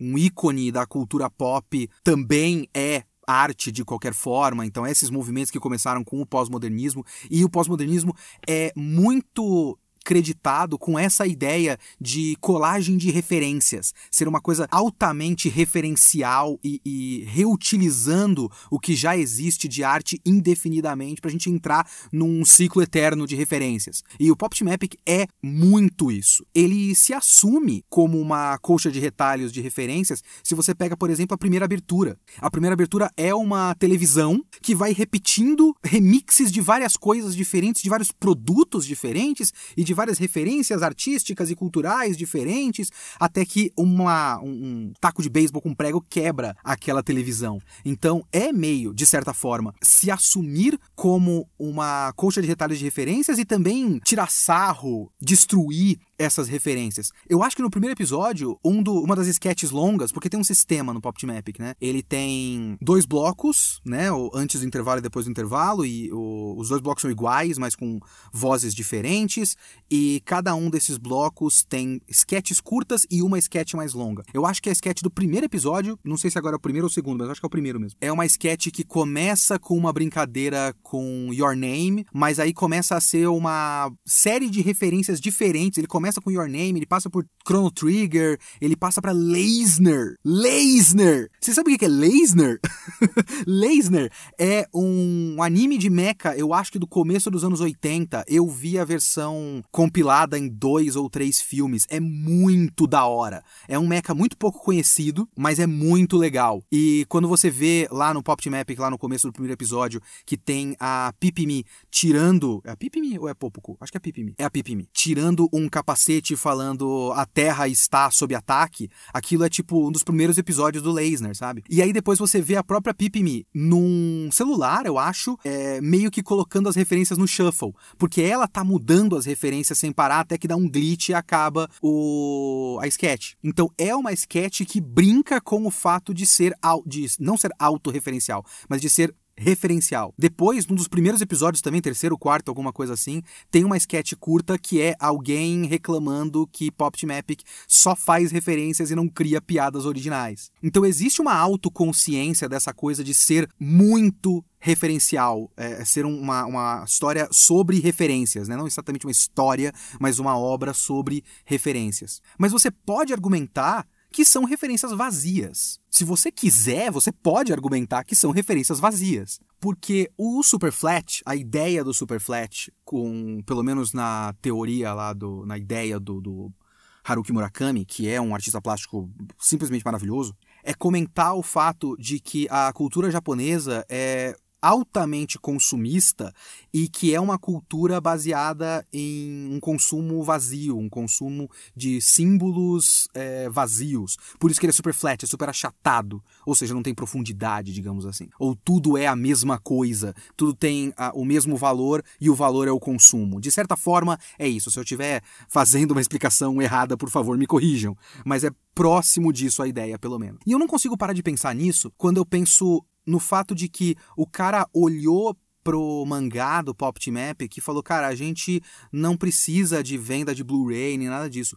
A gente precisa a, a força do desse mangá tá nas suas personagens. E a gente tem que vender essas personagens, por isso que a gente vai vender merchandising disso aqui. Só que quando você para pra pensar na Popco e na Pipimi, elas são personagens muito básicas, né? Você mais ou menos entende qual é a função das duas. A função delas é muito próxima daquela, daquele estilo de comédia japonesa tradicional que é o manzai. O manzai tem suas especificidades, mas é muito próximo da ideia que a gente já tem aqui no, na comédia ocidental, digamos assim, do cara engraçado e do escada, certo? Ou do, do straight man e do funny man, digamos assim. Que você tem um cara que é sério e que serve de escada para as piadas do cara que faz de fato a piada. É o Didi e Dedé, né? O Dedé é o escada, o Didi é o cara que faz as piadas. E existe toda uma na comédia japonesa e que muitas vezes acaba se refletindo até em animes. Sabe quando você vê num anime que acontece uma piada e aí alguém na cena meio que explica a piada? Isso vem, até onde eu entendo, dessa dinâmica da comédia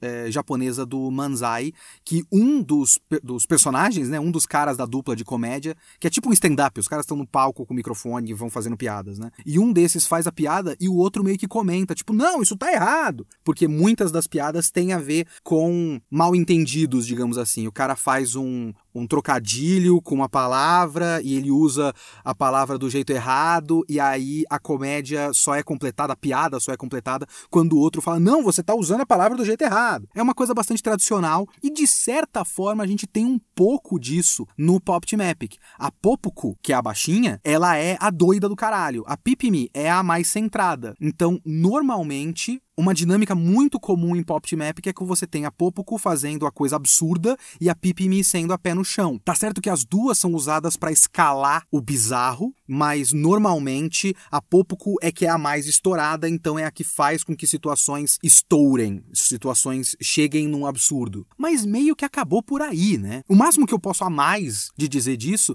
é que a Popuku quer muito o afeto, o carinho e a aprovação da Pipimi. Então tem muitas piadas que se utilizam dessa dinâmica da Popco querendo a aprovação da Pipimi. E a Pipimi dando essa aprovação de maneiras indiretas ou esquisitas ou é, bizarras. Mas quando você olha até pro resultado final de Pop Team Epic, a maior parte das vezes essas personalidades delas não exatamente importam. Elas não são personagens per se. Elas são uma tela em branco. Porque parte da ideia dessa produção, que eu acho genial, é que em vez de você fazer uma adaptação é, comum e você pegar os, os quadros das tirinhas e adaptar e fazer tudo isso em sequência, eles deram isso na mão de vários animadores diferentes, de vários lugares diferentes, de várias origens diferentes, e deixaram a pessoa interpretar o que ela quisesse e criar em cima dessa dinâmica dessas duas personagens. Fazer o que eles quisessem em cima da dinâmica das duas personagens, ou não não usando a dinâmica das duas personagens, apenas criando situações bizarras de comédia, criando uma sketch de comédia e usando as duas personagens como as personagens principais, não exatamente na dinâmica que elas têm originalmente. O que faz com que elas sejam muito mais produto do que personagem. Enquanto eu reassistia Pop Team Epic, eu não deixava de pensar, eu acho que é o livro Moe Manifesto, eu acho que é, que tem uh, uma longa discussão do que é o Moe e do que é até o, o, o pós-modernismo dentro do Moe. Talvez eu esteja, na verdade, misturando ideias de vários livros diferentes que eu li. É, talvez isso esteja também Otaku Filhos do Virtual, alguma, alguma coisa do tipo. Eu não, agora eu tô, tô confundindo as ideias aqui de, de qual é a fonte das ideias. Mas eu lembro que tem um trecho de algum desses livros, eu acho que é o Moe Manifesto, que fala muito, por exemplo, sobre a, o fato de que o otaku e o pós-modernismo dentro da cultura otaku supera a necessidade de uma narrativa, porque existe isso na ideia do pós-modernismo. É a ideia de que não existe uma narrativa cultural, eu não estou falando dentro de histórias, dentro de obras, estou falando que culturalmente a nossa cultura coletiva perdeu a necessidade de uma narrativa que nos una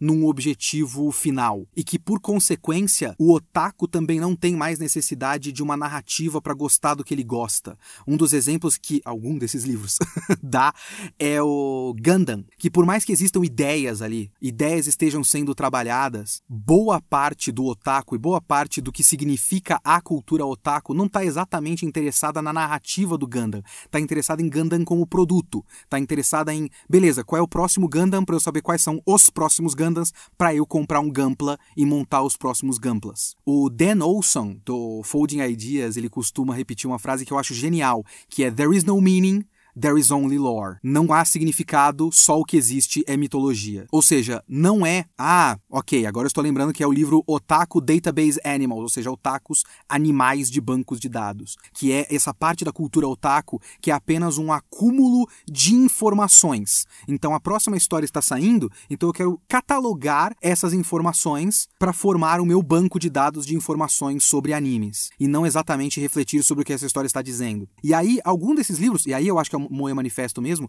fala muito do Digicharat. Não sei se vocês conhecem Digicharat, mas vocês já devem ter visto uma personagem que é uma menina gato de cabelo verde e roupa de empregada e tudo mais. E aí eles falam que a Digicharat ela é, na verdade, uma mascote de uma loja lá no Japão. Eu esqueci o nome da loja, mas ela é mascote de uma loja que ficou muito famosa, e aí, a partir dessa fama, criaram um desenho animado dessa mascote. Ela virou um grande ícone moe e um grande ícone otaku. Mas ela não tem nenhum significado por si só. Ela é uma amálgama de preferências estéticas e fetiches diferentes de otaku. Ela é uma neko girl, né? Ela é uma menina gato, ela é uma maid, ela é várias coisas. Acho que ela é também uma alienígena e também é uma princesa. Então ela é só coisas que otakus gostam juntadas em um só design muito bom. De, de fato, é um design muito bom. Então você vende essa imagem, você vende o produto. E aí você coloca qualquer outra coisa que você queira colocar ali dentro do lore da coisa, mas a imagem está acima disso. E eu não consigo deixar de pensar que o Pop Team Epic é isso. O Pop Team Epic é um cara, um produtor musical, um produtor televisivo, que olhou e falou: Cara, olha essa imagem dessas duas. O design desse cara, desse Bekub, que é o autor do, das, das tirinhas, o design é maravilhoso. As personagens são imediatamente identificáveis. E é uma tiração de sarro ao mesmo tempo que está trabalhando com ícones estéticos, a roupa de é, colegial e tudo mais, ícones estéticos do otaku. É muito altamente vendável isso aqui. E eu não preciso me ater a nada. Eu posso fazer qualquer coisa que eu vou vender a imagem dessas personagens, porque só o que importa é a imagem dessas personagens. Isso é uma leitura cínica. Eu acho que é uma leitura válida e eu acho que é uma leitura real. Eu acho que é algo que está acontecendo, mas eu não acho que é só isso que está acontecendo em Pop Team Epic. Pop Team Epic é uma produção altamente capitalista altamente capitalista. Ela é basicamente uma colcha de retalhos de referências a outras produções, a outros produtos, né? É você olhar Team Epic e várias vezes apontar o dedo pra tela e falar: "Ah, eu lembro disso aqui, isso aqui é referência de Pokémon. Eu lembro disso aqui, isso é referência Street Fighter. Eu lembro disso aqui, isso é referência a Leisner". Ao mesmo tempo que veja bem, é uma referência a Leisner. Quem se importa com referência a Leisner? Então existe um aspecto da produção de Pop Team Epic que é altamente subversivo. Eu, pelo menos, vejo dessa maneira. A começar, porque vamos lá, Pop Team Epic é ultracapitalista porque até o seu formato é determinado por decisões estratégicas de marketing digamos assim. O resultado final de Pop Team Epic só existe porque eles fizeram essas decisões de manter tudo na King Records, porque aí você centraliza as decisões. O fato de ele repetir, eu não sei se vocês estão ligados, mas leiam na entrevista. O fato de repetir o bloco 1 e o bloco 2 na, na, na, na sequência, ele nasce não só de uma decisão artística. Ele nasce do fato de que eles não teriam material suficiente para encher um bloco de meia hora, porque ele estava pensando em colocar na, na internet. Então ele seria um anime de internet. Então ele pod poderia ter 15 minutos só, né? Poderia ser um anime de 12, 15 minutos. Mas eles acharam mais inteligente colocar na televisão porque teria mais projeção. Só que na televisão eles teriam que comprar necessariamente um bloco de meia hora. E eles teriam que encher a segunda, o, o segundo quarto, né, os, os, outros 15 minutos com alguma coisa. Em outras produções anteriores, eles tinham enchido com retransmissão de outras obras. Eles podiam produzir um outro anime curto e colocar ali na segundo, no segundo 15 minutos, ou então colocar uma reprise de algum outro anime que eles tenham os direitos e que seja de 15 minutos, que eles tinham outros animes de 15 minutos.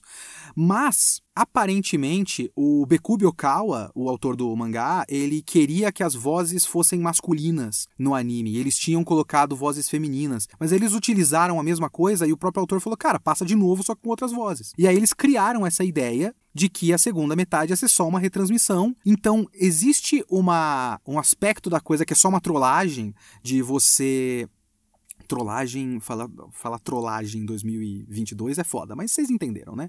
A brincadeira, um xiste, é só uma trollagem de você tá vendo um anime e o anime termina e depois ele recomeça e é a mesma coisa. Então é uma brincadeira idiota, como tudo em Pop Epic é uma brincadeira idiota, como também é uma decisão estratégica de marketing. Ele poupa certo dinheiro para certas coisas, ocupa o espaço com o mesmo produto, etc, etc. É uma decisão de marketing inteligente. Cria um buzz, né? Cria uma discussão, tipo, porra, mas tá passando o mesmo anime? Mas é a mesma coisa, mas agora são vozes masculinas e não muda nada. Não, peraí, esse episódio muda. E o próximo? Agora eu vou ter que assistir até o final. Será que ele vai mudar? Aí você assiste até o final? Não, não mudou nada, é só as outras vozes. Então existe uma brincadeira, mas existe uma brincadeira que nasce de uma decisão estratégica mercadológica. Uma decisão capitalista. Por outro lado, a melhor decisão possível para qualquer adaptação, no geral, é você apenas adaptar.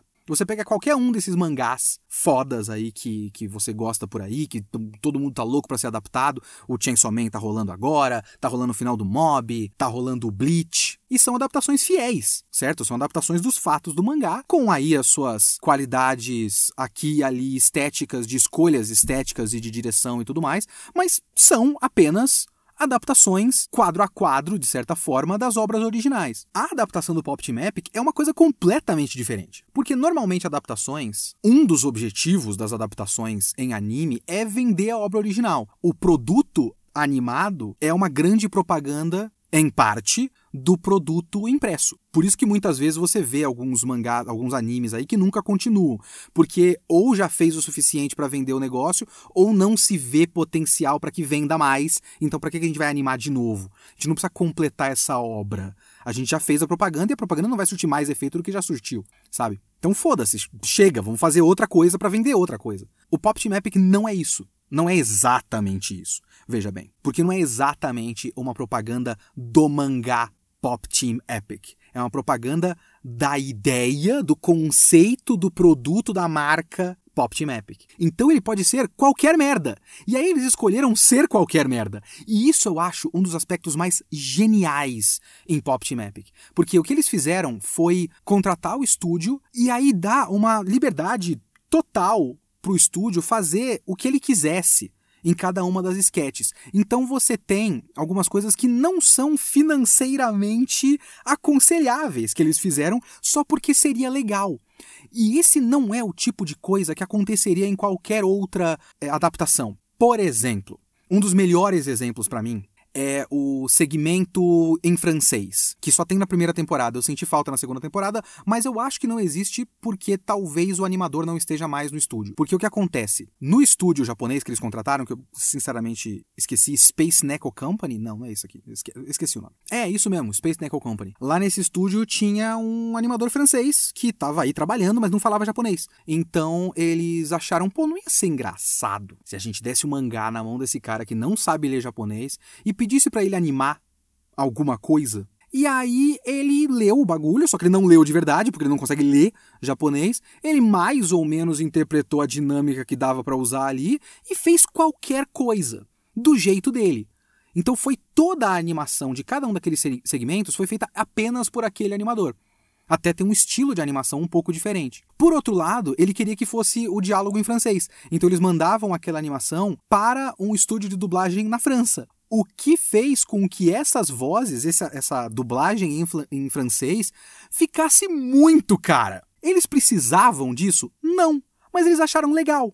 E deram na mão do cara. O cara fez do jeito que ele queria, teve que gastar um dinheiro. Bom, teve que gastar esse dinheiro. Vambora! Outra coisa que isso permite é uma liberdade para os artistas. O Pop Team Epic, para mim, é comparável com o Japan Animators Expo. Não sei se vocês estão ligados, o Japão, Japan Animators Expo era um projeto do Estúdio Cara e do Hideaki Anno, diretor do Evangelion. Olha aí, referência Evangelion aqui. Mas é uma, uma produção do, do Estúdio Cara e do Hideaki Anno, que foi um projeto aí de vários curta-metragens, né? Feitos por vários animadores diferentes. E é basicamente uma exposição desses animadores. Muita coisa interessante saiu disso, né? Como, por exemplo, o próprio Gridman saiu disso. E existia uma liberdade para cada um fazer o que quisesse ali. Alguns fizeram histórias, curta-metragens, com uma história fechada no começo, meio e fim. Outros fizeram basicamente clipes de música. Então houve uma, uma liberdade aí. E para mim o Pop Epic é muito parecido, porque mesmo que esteja apenas contratado um mesmo estúdio, eles deram liberdade para vários artistas diferentes terem ideias e criarem as histórias que eles quisessem. E sem ter que passar por um enorme comitê de produção que teria que aprovar, ah, não, isso aqui, isso aqui não faz muito sentido. Para que a gente vai fazer isso aqui? Por exemplo, Bobo Nemimimi. Ninguém gosta do Bobo Nemimimi. Eu gosto do Bobo Nemimimi. Eu acho absurdamente idiota, inútil e estúpido, e é por isso que eu gosto do Bobo Nemimimi. E o Bobo Nemimimi, ele é produzido de uma maneira completamente diferente, porque normalmente numa animação em anime anime, né? Os caras têm que fazer lá o primeiro roteiro e o storyboard, aí passa o storyboard por uma série de pessoas, aí aprova, desaprova, e aí vai fazer a animação, aí passa por mais um pessoal. Então tem várias etapas de checagem. O Bobo Nemimimi, eles pediam pro cara fazer lá tantos segmentos. O primeiro draft, o primeiro rascunho de animação que os caras faziam, eles mandavam e era colocado no ar. Não tinha checagem, não tinha várias etapas diferentes, não tinha burocracia. É um artista com uma ideia, ele faz do jeito que ele quer. Esses mesmos caras do Bobo Mimimi são os responsáveis pelo Hell Shakeano. Os segmentos. Ninguém gosta do Bobo Mimimi, mas todo mundo é muito fã dos segmentos em flipbook né? Que os caras pegam e fazem a narração ao vivo com o um caderno e com os desenhos e passando as páginas e tudo mais. Que tem um no episódio 7 da primeira temporada, eu acho que tem outro no episódio 7 da segunda temporada, do mesmo personagem do Hell Shakeano, que nem é um personagem das duas meninas, né? Os caras só queriam fazer e o, o, o link é que a Pipimi estava pensando no Hell Shakeano. E aí eles foram contar a história do Hell Shakeano a partir de uma animação de flipbook gravada com câmera num take só. Ou aparentemente num take só. Se tem mais de um take, parabéns, porque eles conseguiram é, falsear ali muito bem a, a, o corte do take. De qualquer forma, o Hell Shakeano não é só hilário e não é só aquele tipo de coisa que é impressionante, sabe? Que você fica, caramba, os caras estão fazendo isso tudo de uma vez, né? O planejamento de cada uma das páginas e de lembrar de todo o roteiro e de fazer ao vivo com todos os sons, que são dois, só dois caras fazendo as vozes e os efeitos sonoros ao mesmo tempo e tudo mais. E um roteiro absolutamente estúpido. É um bagulho impressionante, é um bagulho engraçado e é um bagulho que nunca passaria em qualquer comitê de produção só passa porque é Pop Team Epic.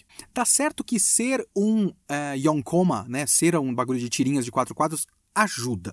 Né? É um bagulho de tirinha de quatro quadros que não tem exatamente uma história contínua, então ajuda. Mesmo mangás que são tirinha de quatro quadros, quando são adaptados para anime, muitos deles são apenas adaptações das tirinhas em sequência. Alguns ficam ótimos, alguns não ficam tão engraçados assim, mas boa parte deles é só uma adaptação em sequência das tirinhas que já existem. Poucos deles tem o tamanha liberdade de adaptação.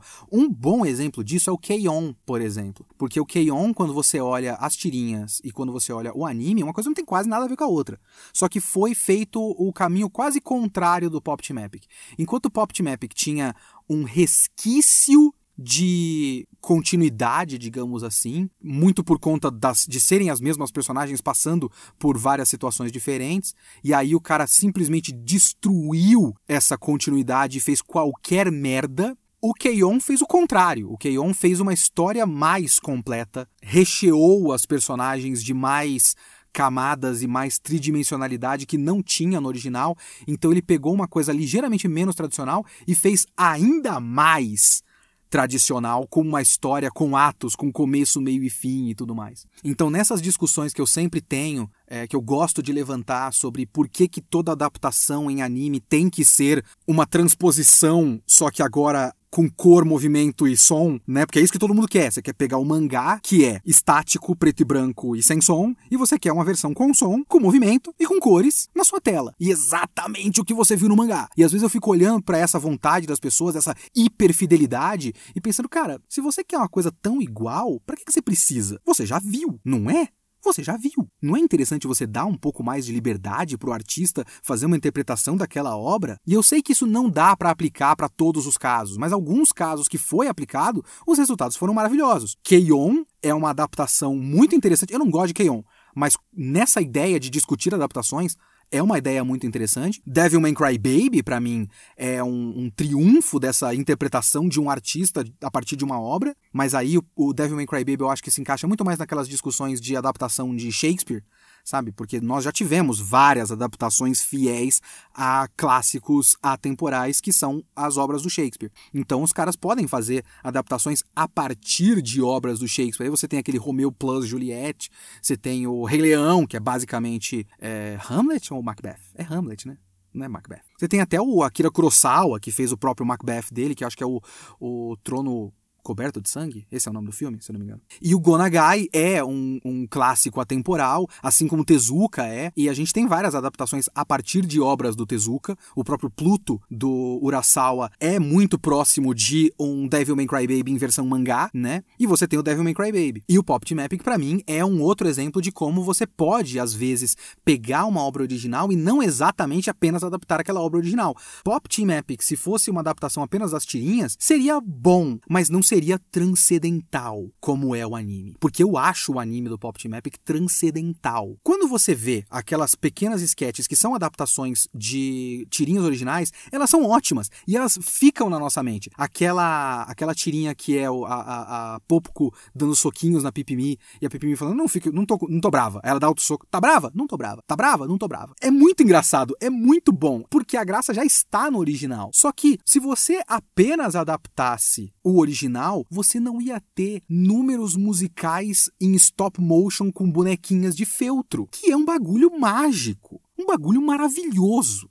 você não teria, como teve na segunda temporada, aquela parte do Obari, daquele é, aquela brincadeira com Mecha, que é muito boa e que é animada pelo Masami Obari. Porra, é um bagulho muito idiota e muito legal e muito bonito. E também tem isso, a gente tem que, assim, a gente tem que parabenizar o Sakuga, os Sakugas de Pop Team Epic, porque por mais que ele seja referencial e tudo mais, ele também é uma espécie de veículo para vários artistas fazerem a sua arte arte. Então você tem vários estilos de animação diferentes. Você tem animação tradicional, você tem brincadeira com shoujo, você tem animação em stop motion, você tem live action. A segunda temporada teve brincadeiras com Kamen Rider que foram maravilhosas lá com o Ah, como é que é o nome? A Oishota não é? Que é uma espécie de Kamen Rider com, com viagem no tempo. E é uma bobajada do caralho, mas é maravilhoso. É muito engraçado, é muito bom. Inclusive, enquanto eu assistia esse Kamen Rider deles, né? O Endless Love, os segmentos de Endless Love, que são, na verdade, uma continuação do especial de Natal, se eu não me engano. Eu, eu, eu, eu, não quero ofender os fãs de Tokusatsu, eu peço perdão, mas eu fiquei muito pensando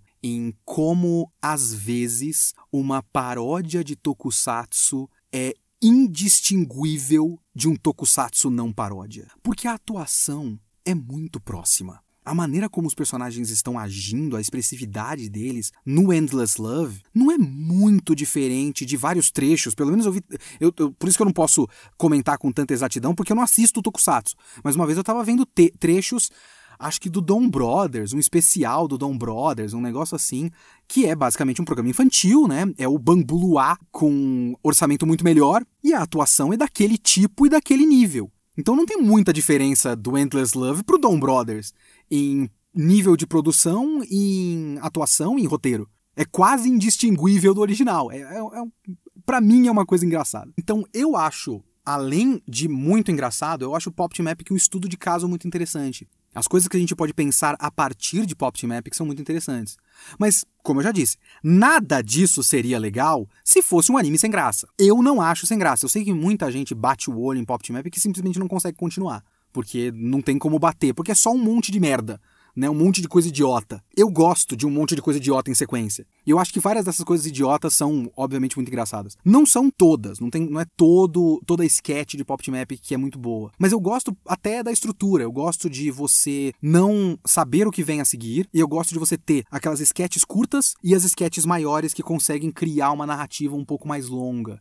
E eu gosto de, de ser variado. Por exemplo, o Hell Shakeano da primeira temporada é uma sketch longa no meio do episódio. O Hell Shakeano da segunda temporada é o episódio inteiro. E é uma narrativa muito longa. Aquele lá, tipo, tem um framing device da Pipimi estar pensando no Hell Shakeano e tudo acontece no balão de pensamento dela. O outro não. É só uma história completa do Hell Shakeano. Todo o anime foi tomado por Hell Shakeano. Muito bem-vindo. O próprio, o próprio encerramento da segunda temporada, que é com o Endless Love, basicamente todo o episódio é o Endless Love. E foda-se, eu acho que não tem nem bloco 1 e bloco 2, é uma história contínua de 20 minutos. Mas a gente tem que valorizar aquele, aquelas sketches mais curtinhas. Tem várias das longas que são maravilhosas, sabe? Na primeira temporada tem uma do Skeleton, que é uma corrida de bobsled e que vai escalando, escalando, escalando, escalando, até que no fim a Pipi, a Popuku é o Kikaider e ela se junta com a Pipimi que vira um avião e é uma doideira do caralho. E a coisa vai escalando cada vez mais. Ou aquela que é um jogo de jogo não, um anime de fantasia incompleto que os caras estão animando só com o storyboard e a Pipimi e a Popuku aparecem no meio e começa a encher o saco dos dubladores, eles são obrigados a fazer imitação. Inclusive, simplesmente maravilhoso. Eu tenho que dar um abraço para o Tengu, Fernando Mucioli, porque ele é o tradutor das legendas do Pop Team Epic e ele é o responsável por deixar, no mínimo, tão engraçado quanto deveria ser no original, o que já é um trabalho do caralho, um trabalho desgraçado, porque tradução de comédia comédia é um trabalho da porra. E parabéns para o Tengu com pérolas como Vacilasco da Gama na legenda, simplesmente maravilhoso. E referências nacionais apenas quando estritamente necessário, porque a gente não precisa de um monte de referência. Precisa fazer tudo uma referência a Chaves, só porque a gente lembra de Chaves. Mas quando os caras nesse anime incompleto têm que fazer uma imitação e o cara faz uma imitação provavelmente de algum apresentador japonês com um bordão identificável, ele colocou referência ao Silvio Santos porque é mais imediatamente identificável pra gente. E ficou pontual e ficou na medida certa. Esse, essa sketch é muito boa porque é um dos poucos exemplos de na segunda parte é diferente. Tem uma diferença porque são outros atores e a reação deles é diferente e tudo mais. É muito da hora. Mas enfim, essas sketches longas, elas são, obviamente, as coisas que ficam na nossa memória. Por exemplo, na segunda temporada tem uma que é toda uma longa referência a Tokimeki Memorial. É muito da hora, tudo bem. Mas as curtinhas também são muito boas. A gente tem que lembrar dessas curtinhas, porque elas também são um, uma aula de timing. São nelas, assim, algumas das mais longas, às vezes a gente começa a encher um pouco o saco com o tempo. São raras, mas existe uma chance maior. As curtas, elas são apenas o estritamente necessário da piada. Tem uma que eu acho muito boa, que começa com as duas mortas, aí a Popoco fala desculpa, e aí tem um mini flashback de 10 minutos antes, onde ela tá no soluço 999 e a Pipi me fala: é, dizem que quando a pessoa soluça pela milésima vez, ela morre. Aí ela falou, tô no 999, só me resta autodestruição. E aí ela explode e destrói o mundo inteiro. E acabou, acabou. E é uma escalada muito rápida dos acontecimentos e num espaço muito curto de tempo. E acabou. Então, são aulas de timing cômico, sabe? É muito bom. É, é, tem, tem uma arte ali, e boa parte dessas vem do mangá original. Enfim, eu achei que eu ia falar muito pouco sobre Pop Team Epic e eu não sei se eu tenho uma, exatamente uma conclusão, porque não é exatamente uma review, não é a minha ponderação dos pontos fortes e pontos fracos para dizer se é bom ou se não é bom. Eu acho ótimo, eu acho fascinante. Se eu puder fazer um comentário negativo sobre Pop Team Epic, eu acho que às vezes, enfim, né, a gente tem o sistema do primeiro bloco e do segundo bloco, normalmente o primeiro bloco é com vozes femininas e o segundo bloco é com vozes masculinas. Várias piadas a gente não pega, várias da graça das coisas a gente não pega exatamente se você não for um fã de Seiyu. Então, se você não imediatamente identifica que aquela é a voz da Haruhi e a voz da Nagato do Haruhi Suzumiya, você não vê a graça de ter essas duas atrizes juntas, sabe? Como eu não fiquei, é, não sabia até o segmento final, onde elas fazem comentários umas com as outras. Mas às vezes eu fico pensando que o segundo bloco, como os caras dão liberdade total para esses atores, eu sinto que a liberdade está mais para os atores masculinos do que para as atrizes femininas. E eu sempre considero que o bloco 1 é o bloco canônico e o bloco 2 é zoeira. Porque eu acho que a animação é feita em cima da, do, do texto e do timing do texto do bloco 1, e por isso o bloco 1 sempre funciona perfeitamente bem, e o bloco 2, às vezes, os atores estão fazendo qualquer coisa e quebra o timing da piada original e aí a piada deixa de existir porque o cara fez uma improvisação ali que não é exatamente tão engraçada assim. E às vezes eu fico pensando que, porra, as atrizes não podem improvisar, a não ser que elas já estejam improvisando. Mas fica difícil de saber porque parece muito ensaiadinho e muito corretinho na parte 1. E por isso funciona melhor. E a parte 2 às vezes não funciona tão bem para mim. Essa é a única parte que eu acho meio negativo, assim, em Pop Team Epic. De resto, eu acho tudo maravilhoso. Eu só posso recomendar que você assista Pop Team Epic e que você leia os textos que eu coloquei aqui no, na descrição do vídeo, porque são coisas muito interessantes sobre indústria e, e eu acho que o Pop Team Epic é um ponto de partida interessante para várias discussões de indústria e várias discussões culturais, digamos assim. Mas como, como obra em si mesma, eu não paro de dar risada. É uma das coisas que a, a Ana fica comentando que é uma das coisas que mais me deixam feliz, assim, que são risadas genuínas que eu tô dando enquanto eu tô assistindo e, e eu não paro de, de chorar, de dar risada. Eu acho muito, muito, muito, muito, muito bom.